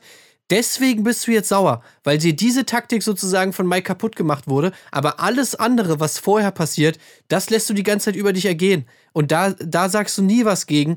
Also, das fand ich schon sowas von skurril. Das, da gebe ich dir vollkommen recht. Aber weißt du, vielleicht ist das sozusagen auch der, der ungefährlichste Weg, um mal ganz klar Kante zu zeigen aus ihrer Sicht, weißt du? Da geht's da nicht ums Große, ums Grundsätzliche, sondern es ist wirklich so, jetzt reicht's. Jetzt, jetzt halt, jetzt bin ich mal dran. Jetzt hältst du bitte mal dein Maul, weil ich habe hier eine Taktik, ab morgen gelten meine Regeln, tschüss. Das, weißt du, das ist so, das hat so was Spielerisches, Harmloses. Da kann man sich mal trauen, laut zu werden und direkt zu werden, ohne dass es gleich darum geht, ähm, äh, die Ehe in Frage zu stellen. Vielleicht ist das auch einfach ein, ja, wie soll man sagen, der, der, der, der, ungefährlichste Weg, äh, mal ganz klar Ja. ihm, ihm über den Mund zu fahren, so. Vielleicht. Aber Kann ich fand es sein, trotzdem, ja. ich fand's, ich, ich finde ich find ja jede Art von Reaktion von ihr, ähm, ob der Austausch, ob ihn auflaufen lassen, also irgendwas, was das zumindest ein bisschen nicht einfach nur totschweigt oder, oder durchwinkt, Ja, finde ich so, ich, ich, ich genieße es einfach. Auf jeden Fall, das schon. Aber ich hätte es mir natürlich in anderen Situationen viel mehr gewünscht, als wegen dieser bekloppten Küchengeschichte. Ja, da, da hast du Ja, ja, gut. Das, das taugt jetzt noch nicht für ein Hollywood-Drehbuch, dieser Moment. Aber deswegen mal gucken, was da passiert. Vielleicht ist das wirklich jetzt, wir sind in Kapitel, Kapitel 2, Kapitel 3. Ich hoffe, es gibt noch einige Kapitel und am Ende ist es nicht irgendwie einfach nur vorbei, sie wurden rausgevotet, sondern Ja. was auch immer. Ähm, gut, äh, ganz kurz, es kommt natürlich dazu, wo es kommen muss. Äh, wir wissen schon, ähm, das wussten wir eigentlich auch in der letzten Folge, hat sich nichts dran geändert an der Strategie. Warum auch? Janina und Roland kriegen quasi alle Stimmen, außer eben die von, von, von sich selbst und logischerweise von ähm, ja, Mike und Michelle weil man sich da ja einig war, wer gewotet werden muss. Und ähm, dann denkt man schon, die sind raus. Aber jetzt kommt wieder so dieser schöne Kniff. Haha, wir haben bei der Couple Challenge gelernt. Denn hier ist noch ein Umschlag, in dem steht, ihr habt die letzten Stimmen, werdet nach klassischem Regelwerk raus. Aber es gibt eine Exit Challenge.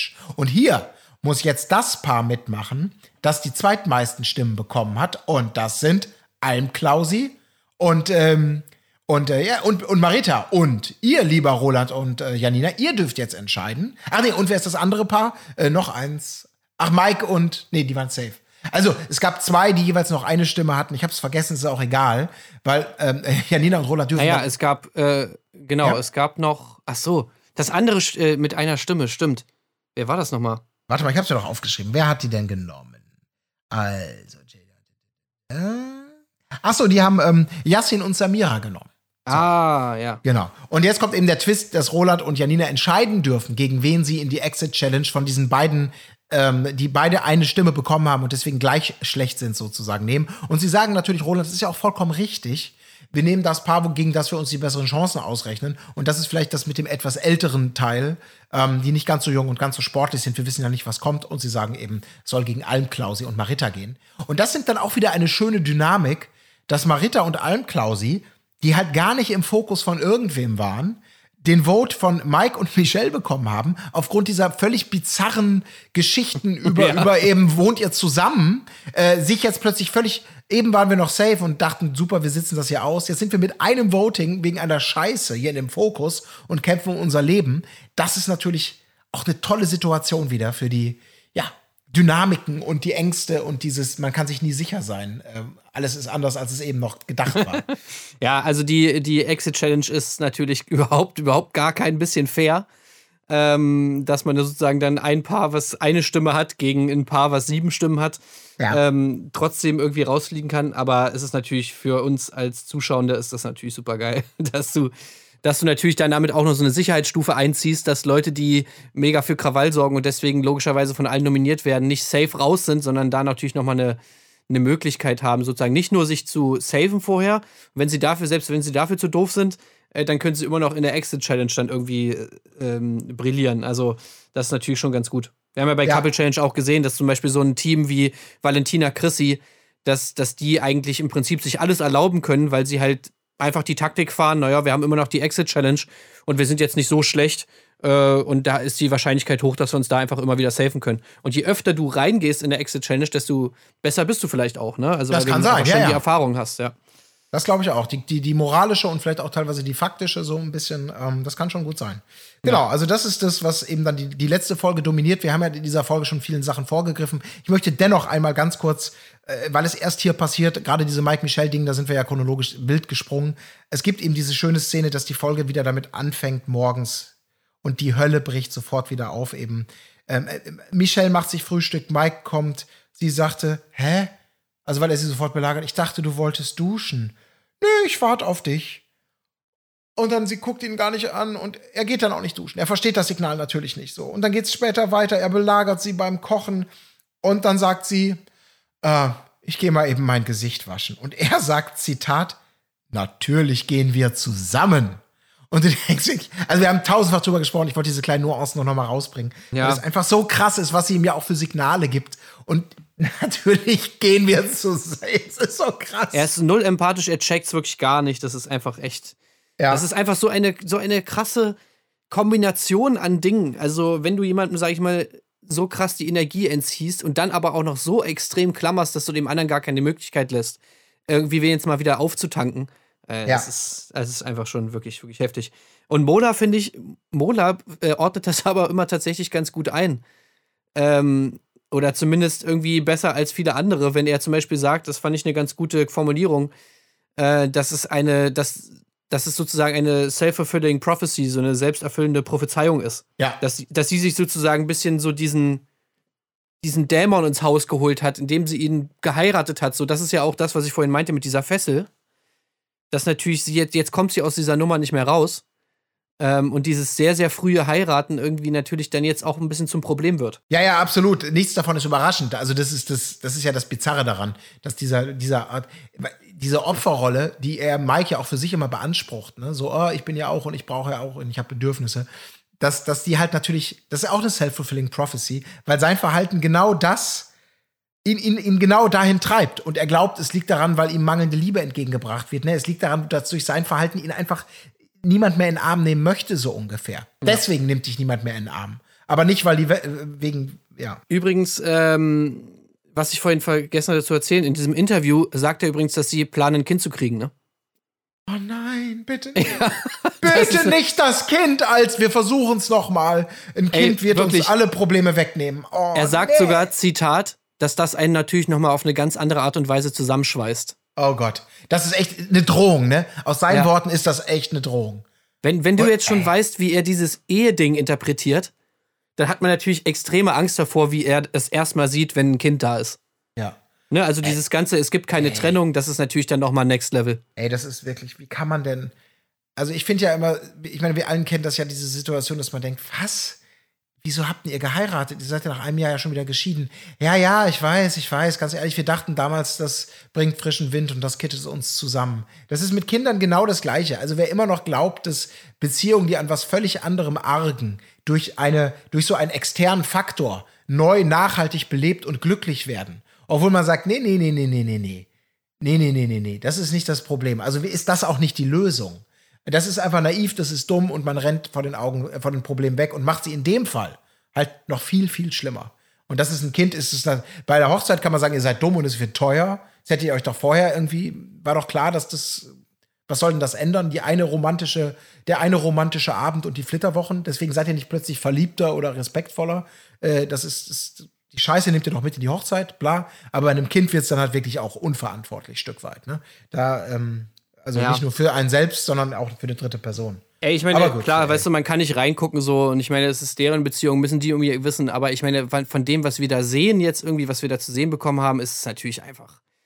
Also hat mich das auch einfach komplett schockiert, diese Nachricht, so dass die jetzt auch noch irgendwie da, dass da jetzt auch noch ein Kind mit irgendwie reinkommen soll in diese ganze Gleichung da, die schon vorne und hinten nicht aufgeht. Ähm, da habe ich auch erstmal geschluckt irgendwie, also naja. Aber gut. Ja, ich muss übrigens so, ich musste hier noch mal eben ganz kurz außer der Reihe, weil ich eben so schön dieses, dieses liebevolle Kamerabild gelobt habe, dieses Detail. Auf der anderen Seite muss ich sagen, liebe Sommerhausmacher, das habt ihr doch echt nicht nötig. Vielleicht ist es, nein, es sind auch die Cutter und alle, die zusammen sind und nicht nur die Marketingabteilung. Ich rede natürlich von dem, was uns im Teasing zur Sendung, was uns mehrfach in verschiedenen Teasing-Situationen als wow, da kommt was ganz Großes auf uns zu, verkauft wird. Wir kennen diesen Modus operandi, er greift hier auch einmal wieder. Wir sehen ähm, eben Roland ausrasten, indem er am Tisch sitzt und aus heiterem Himmel plötzlich anscheinend Himmel so richtig stinksauer ausrastet. Alle gucken kurz, nur diesen Ausschnitt. Und wir denken, wann kommt diese Szene? Was ist da passiert? Wir sehen es sogar, und jetzt wird's richtig schäbig, liebe Macher. Das ist sogar bei TV Now Das das. Vorschuldbild, Vorsch genau, Vorschaubild. Ein ausrastender Roland, der dir suggeriert, oh, oh, oh, oh, oh, jetzt gibt's aber noch mal einen ganz anderen Stress, wo wir ihn nicht vermutet hätten. Natürlich ist es nur ein Spaß, ein gespielter Ausraster, ein, ein theatralischer Ausbruch, der ihn noch mal als Schauspieler in, in, in, in den Ring wirft, äh, weil er sich quasi moralisch auf die Exit-Challenge äh, vorbereitet und nur aus Spaß einmal auf den Tisch haut und Himmel ruft und alle schrecken zusammen. Also völlig, also es ist wirklich, sorry, das ist Clickbait. Das ist wirklich Clickbait. Ja, ja. Und das habt ihr nicht nötig. Ähm, euer treuer Zuschauer Colin. Ist echt so. Es ist schäbig. Es ist ein bisschen schäbig. Ja, finde ich, Ja. kann man, muss man mal so stehen lassen. Wie gesagt, weil sie es nicht nötig haben. Ne? Also, äh, die greifen nach einem Strohhalm, obwohl das Glas noch äh, auch gut ohne Strohhalm getrunken werden kann. So, egal. Ja. So, wir wissen, was wir meinen. Ähm, genau. Ja, die Exit Challenge, da muss man, glaube ich, nicht so viel sagen dazu, weil die war eigentlich super lame. Ja. Ähm, also ich bin dabei sogar eingepennt und musste am nächsten Tag nochmal gucken, äh, was ich da verpasst habe, weil das einfach so langweilig war. Also, ich meine, gut, es war auch nur die kleine Folge, es war ja nur die 45-Minuten-Folge, so alles okay. Ähm, aber ja, also das war da irgendwie, die mussten da irgendwie so Dinger da irgendwie oben in so einen Korb werfen und die Männer mussten den irgendwie festhalten. Äh, ja. Ja, war ein bisschen so ein Kraft- und Geschicklichkeitsspiel. Am Ende des Tages ist es halt auch sehr eindeutig. Ähm, Roland und äh, Janina verkacken es halt. Almklausi und Marita gewinnen dürfen also bleiben. Das, was wir eigentlich alle erwartet haben, ähm, tritt dann auch ein. Ähm, ist möglicherweise, so wie auch Almklausi kurz danach sich ja noch geriert, auch die bessere Entscheidung für die Dynamik. Ähm, da geht jetzt nicht unbedingt das Highlight-Pärchen raus, würde ich jetzt mal so sagen. Denn danach, finde ich, kommt es noch zu einer weiteren denkwürdigen, viel Potenzial für zukünftige Folgen ähm, abstrahlenden Situation. Und zwar, ähm, wenn du nichts mehr zur Challenge sonst sagen würdest, ähm, bei, was ist denn da? Warte mal, warte mal ganz kurz. Ach so, ähm, also wir wissen, die fliegen raus. Jetzt ist die Bettensituation neu. So, Ach das so. Bedeutet also, wir verteilen die Betten neu. Dann sitzen die da wirklich alle draußen. Also wir reden von allen. Und ähm, es wird darüber geredet, was machen wir jetzt mit den Betten. Und dann geht das so ein bisschen witzelnd los. Naja, wer nimmt denn das Bett? Und dann, äh, Almklausi, willst du nicht? Nee, nee, nee, ich auf keinen Fall. Ähm, nee, das sollen hier, Steff soll das nehmen. Der ist ja so groß. Und dann geht's so los. Ach so, ja, nee, klar, der schnarcht. Äh, okay, dann, dann, ja, ja, ich verstehe schon. Der soll aus dem Zimmer raus. Okay, Peggy und Steff nehmen das Bett. Yassin auch noch mal irgendwie so. Ja, ja, das ist jetzt einfach beschlossen. Ne? Das ist jetzt so. Almklausi steht auf. Also wie gesagt, die kriegen das mit. Peggy und Steff kriegen mit, dass hier einfach eine Entscheidung gefällt wird. Erst heißt es noch nett, weil der so groß ist. Dann ist aber ganz klar, hier geht es ums Schnarchen. Ja, ist jetzt ein Gruppenbeschluss, genau. Almklausi steht auf und geht dann hin so. Ähm, ja, wir haben das jetzt übrigens beschlossen, ne, hier in der Gruppe. ihr verlasst jetzt sozusagen das Ding, ihr kriegt das neue Bett. Und äh, Peggy wäre übrigens auch schön, wenn du damit vielleicht auch jetzt schon anfangen könntest, äh, damit das nicht, damit du nicht heute bis 10 Uhr nachts sozusagen noch deine Klamotten sammelst, ne? Case closed. Und dann Steff einfach, nö, das mache ich nicht. Ich will meinen Schlaf behalten. Und Mola dann auch noch, da war ich nicht ganz sicher, ob das jetzt Ironie war im Sinne von, ähm, ja, die Gruppe hat ja entschieden und eigentlich ist es Asi, sagt er auch noch, ey, das war ein Gruppenentscheid, hat er noch nicht verstanden. Ne? Also dieser unangenehme Moment, der wirklich so was gruppendynamisch auch wieder richtig Schäbiges zeigt, dass du bist im Raum, über dich wird gesprochen und über dich wird irgendeine Entscheidung getroffen, in Ja, die ja. du nicht involviert bist. Und dann glauben alle, ha, ist so halb spaßig, aber wir meinen es eigentlich ernst und sagen, äh, Tim, du gehst dann jetzt mal das Klo putzen, ne? Oder wie auch immer. Und dann sagt einfach die Person, nö, mach ich nicht. Und dann, äh, ja, das ist jetzt irgendwie mega awkward. Und Aber ich finde, ich habe dumm hab, gemacht. Also ganz ehrlich, ich, ich habe das überhaupt nicht verstanden, diesen Move, weil es war doch, also es war doch irgendwie klar, dass er natürlich dann so äh, reagiert, beziehungsweise man hätte damit rechnen müssen, dass natürlich, wenn du das jemandem so beibringst, diese Entscheidung, dass natürlich dann jemand nicht direkt Bock hat. Ah, okay, ja klar, mache ich. Also einfach aus Prinzip so, weil man Ja, natürlich ja. so denkt, hä? Also, warte mal, was? Ihr entscheidet jetzt hier einfach irgendwelche Sachen, wo ich jetzt hier penne und Ja, ich muss dem dann Folge leisten oder was? Also, da hätte ich wahrscheinlich auch gesagt, so, okay, Leute, ja, wir können darüber reden, dass ich irgendwie woanders, dass ich schnarche und dass ich woanders pennen soll. Aber äh, so kann es doch nicht ablaufen, dass ihr das jetzt einfach entscheidet und mich hier vor vollendete Tatsachen stellt. Äh, Genau, ich bin da voll dabei. Ich habe Chef mega gefeiert dafür, für dieses Auflaufen. Weil ich, ich dachte, genauso musst du damit umgehen. Das ist so ein Assi-Move. Und du hast ja auch gemerkt, die wussten ja alle nicht, wie sie damit umgehen sollen. Also hätte man natürlich jetzt sagen können, ja, okay, war ja auch nur ein Spaß, lass uns das einfach nochmal neu bereden, irgendwie später, bla. So, hättest du vielleicht die Kuh vom Aus Eis gezogen. Aber dieses Schweigsame und dieses, naja, das war ein Gruppenentscheid, das zeigt natürlich schon diesen Ernst, ne? So, eigentlich äh, geht's jetzt hier fast schon um so eine Prinzipiensache. Irgendwie war der Spaß ja doch ernst gemeint.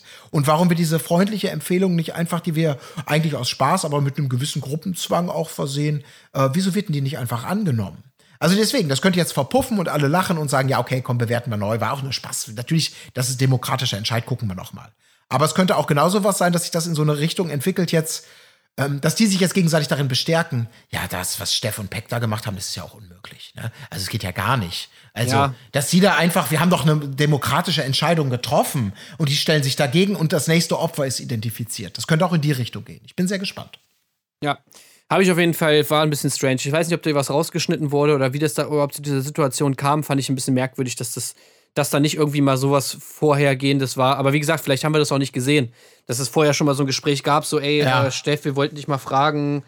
Oder äh, wie ist denn das so mit der Schnarcherei?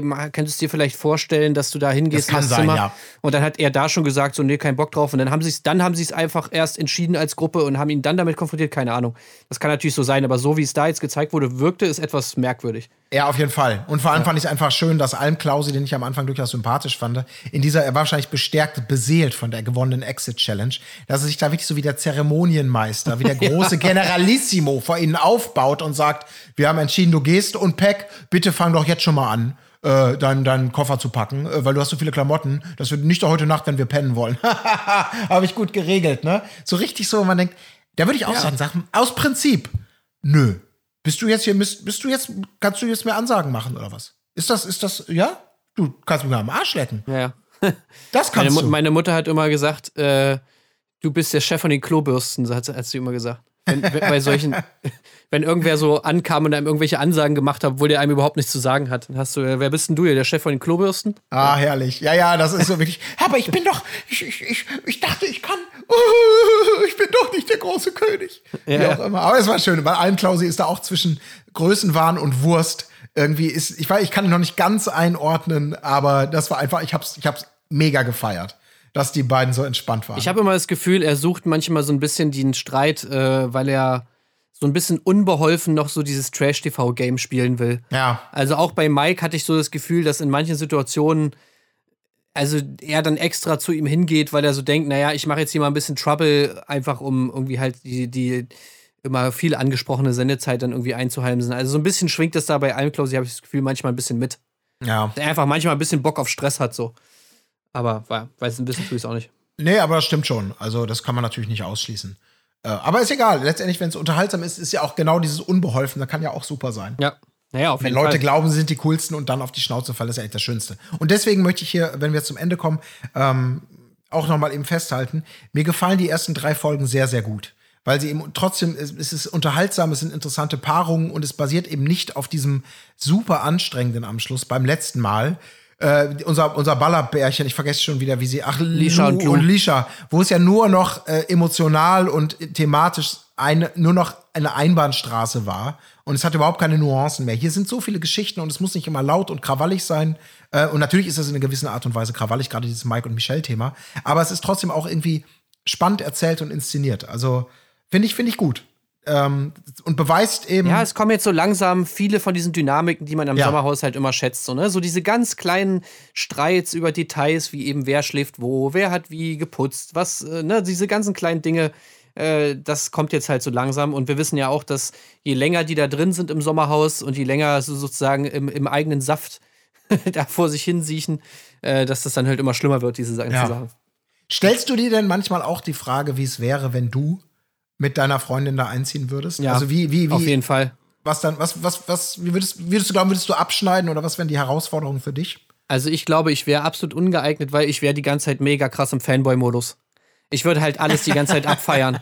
Ich würde, wenn jemand sich äh, echauffiert über, wer hat kein Frühstück gemacht und so, ich müsste instant lachen. Einfach weil ich, ich glaube ich nicht aus diesem Fanboy-Modus rauskommen würde einfach. Ja. Ich würde es würde es so nice finden, alles so, diese ganzen kleinen Streits und sowas alles. Ja. Deswegen wäre das, glaube ich, nicht so, nicht so, nicht so cool Ja. für Zuschauerinnen. Ja, wer weiß, aber vielleicht vergisst man das dann irgendwann tatsächlich auch, wenn du so einen 24-Stunden-Tag da hast und noch einen und noch einen, weil du halt so, dann so einen gefühlten Alltag plötzlich hast und gar nicht mehr diese Distanz oder dieses vermeintlich, ah, wir sind ja auch irgendwie Medienmacher und haben vielleicht so einen, in Anführungsstrichen, smarteren Blickwinkel oder so. Ähm, Ja, aber ich, ich meine, man ja. kann auch immer rausgehen. Also ich hätte ja gar nicht diese Ja. Motivation, da jetzt unbedingt durchzuhalten, weil das ist ja gar nicht mein Tagwerk, weißt du so. Es, es, es Ja. hängt für mich absolut, es hinge für mich absolut nichts da dran. So. Ich würde Ja. es mir gerne angucken, einfach weil ich Bock drauf habe, weil ich es geil finde irgendwie. Aber äh, es wäre ja auch überhaupt nicht schlimm für mich, einfach rauszugehen zu jeder Zeit so. ja. Äh, das Geld ist eigentlich egal, so nach dem Motto. Und auch äh, der Fame und so, also alles, das wäre jetzt nichts, was mich dazu veranlassen würde, jetzt wirklich da auf Biegen und Brechen im Haus zu bleiben. Von daher, ja. Ja, schwer, ja, schwer zu sagen, stimmt schon. Aber es wäre trotzdem mal interessant, äh, das zu, als Experiment zu machen und dann auch zu gucken, wie man sozusagen inszeniert wird oder ne, wie das, welche Rolle man vielleicht hat, die man gar nicht wahrgenommen hat ähm, oder oder selbst also selbst wahrgenommen hat. Ähm, naja, egal. Ich glaube, ich, ähm, ich, ich für mich wäre die Fallhöhe Höhe zu groß. Weil gerade bei diesen Paarspielen, ich einparken, ich weiß genau, ich, es kommt der Punkt, wo ich trotz bester Vorsätze, trotz bester Vorbereitung und allem, ähm, dann würde es dazu kommen, was die wollen. Weil, wie gesagt, da haben wir ja schon ein paar Mal so gehabt, dieses körperliche Anstrengung und Kommunikation und oh, Ja. ich bin auch ein Ja, gut, schlechter wenn du's so Möbelaufbauer im, im, im Team. Also Ja. da geht's schon los, ne? Und das, ähm, hui, ja wenn du es so sagst, ich glaube, mein, mein Punkt, wo man mich wahrscheinlich dann doch kriegen würde, wäre eben genau sowas wie Mike und Michelle. Also ich könnte da Ja. nicht an mich halten. Ich müsste da meinen Senf dazugeben, so. Äh, irgendwie. Und es wäre, ich würde es ein paar Mal runterschlucken, aber es käme auf jeden Fall der Moment, wo ich mich nicht mehr kontrollieren kann und dann irgendwie, keine Ahnung, Michelle nehmen würde und du kannst es doch, trenn dich von ihm, so renn, flieh, flieh. Ich halte ihn, ich halt ihn fest und du rennst einfach weg. So irgendwie und natürlich dann völlig, wahrscheinlich völlig übergriffig da in irgendwelche Beziehungen mich einmischen würde, d- wo ich überhaupt nichts mit zu tun habe. Ja. Sowas würde wahrscheinlich passieren. Ja. Das wäre auch wieder geil. Laientherapeut Tim nimmt sich ein weiteres Ja. Mal. Der weißt du so in die Richtung. Und du denkst dir nur so, Alter, halt dein Maul, Alter, was Ja. hast du denn hier? Du hast doch, ist doch, kümmere dich um deine eigene Scheiße. Ja, Und da kommt genau die O-Töne, ja, der Tim. Also ehrlich gesagt, ich weiß nicht, was er denkt, aber er geht mir schon richtig auf den Sack mit Ja. seiner Art. Weißt du, da kommt so ein Zusammenschnitt, wie du da so rum, moin, na, alles klar, hier, da ein Spruch und so. Oh, Und dann das wird ein und du denkst, hey, Ja, auf jeden Fall. Sowas würde wahrscheinlich passieren, ja. das wäre echt gut. Ich denke die ganze Zeit so, ah, okay, ich helfe den Leuten und die sind Ja, so die ganze Zeit genau. so, oh, Alter, ey, Tim geht mir so auf den Piss mit Ja. seinem Scheiß die ganze Zeit. Tim hilft gern, auch dort, wo er nicht gefragt wird. So, ne? Das ist die ganze Zeit so suffisant eingeordnet und so. Ja. Aber Hast du gesehen, wie er die Eier aufschlägt, als er morgens Frühstück gemacht Ja. hat? Das war doch total, äh, war doch total toxisch. Ja, ich glaube schon, dass ich den Leuten hier noch ein bisschen was zeigen kann und was mitgebe und Good Vibes. Ich finde das ja auch so genau mit alles so ach, herrlich. ich würde super gerne sehen, ey. Ach, naja. okay. Na gut, alles klar. Da würde ich sagen, ähm, Machen wir einen Haken dran. machen wir einen Haken dran. Nächste Woche geht es natürlich weiter. Und ähm, ja, unser Sonderbespielweg am Wochenende, unsere Special-Folgen. Ähm, ja, sehen wir guter Dinge, dass wir mit einer Runde Couple Challenge natürlich euch die Wartezeit bis zur nächsten äh, Folge Sommerhaus und uns selbst natürlich auch bestmöglich versüßen. In dem Sinne würde ich sagen, wir machen einen Haken dran, Jo. wie du gesagt hast. Ähm, gehabt euch wohl, viel Vergnügen dabei, bleibt uns treu. Auf Wiederhören. Tschüss. Wo ist die Fairness geblieben? Erdbeerkäse. Gold, Bullshit. Wo bleibt hier irgendwie Menschlichkeit? Was für Menschlichkeit, Alter.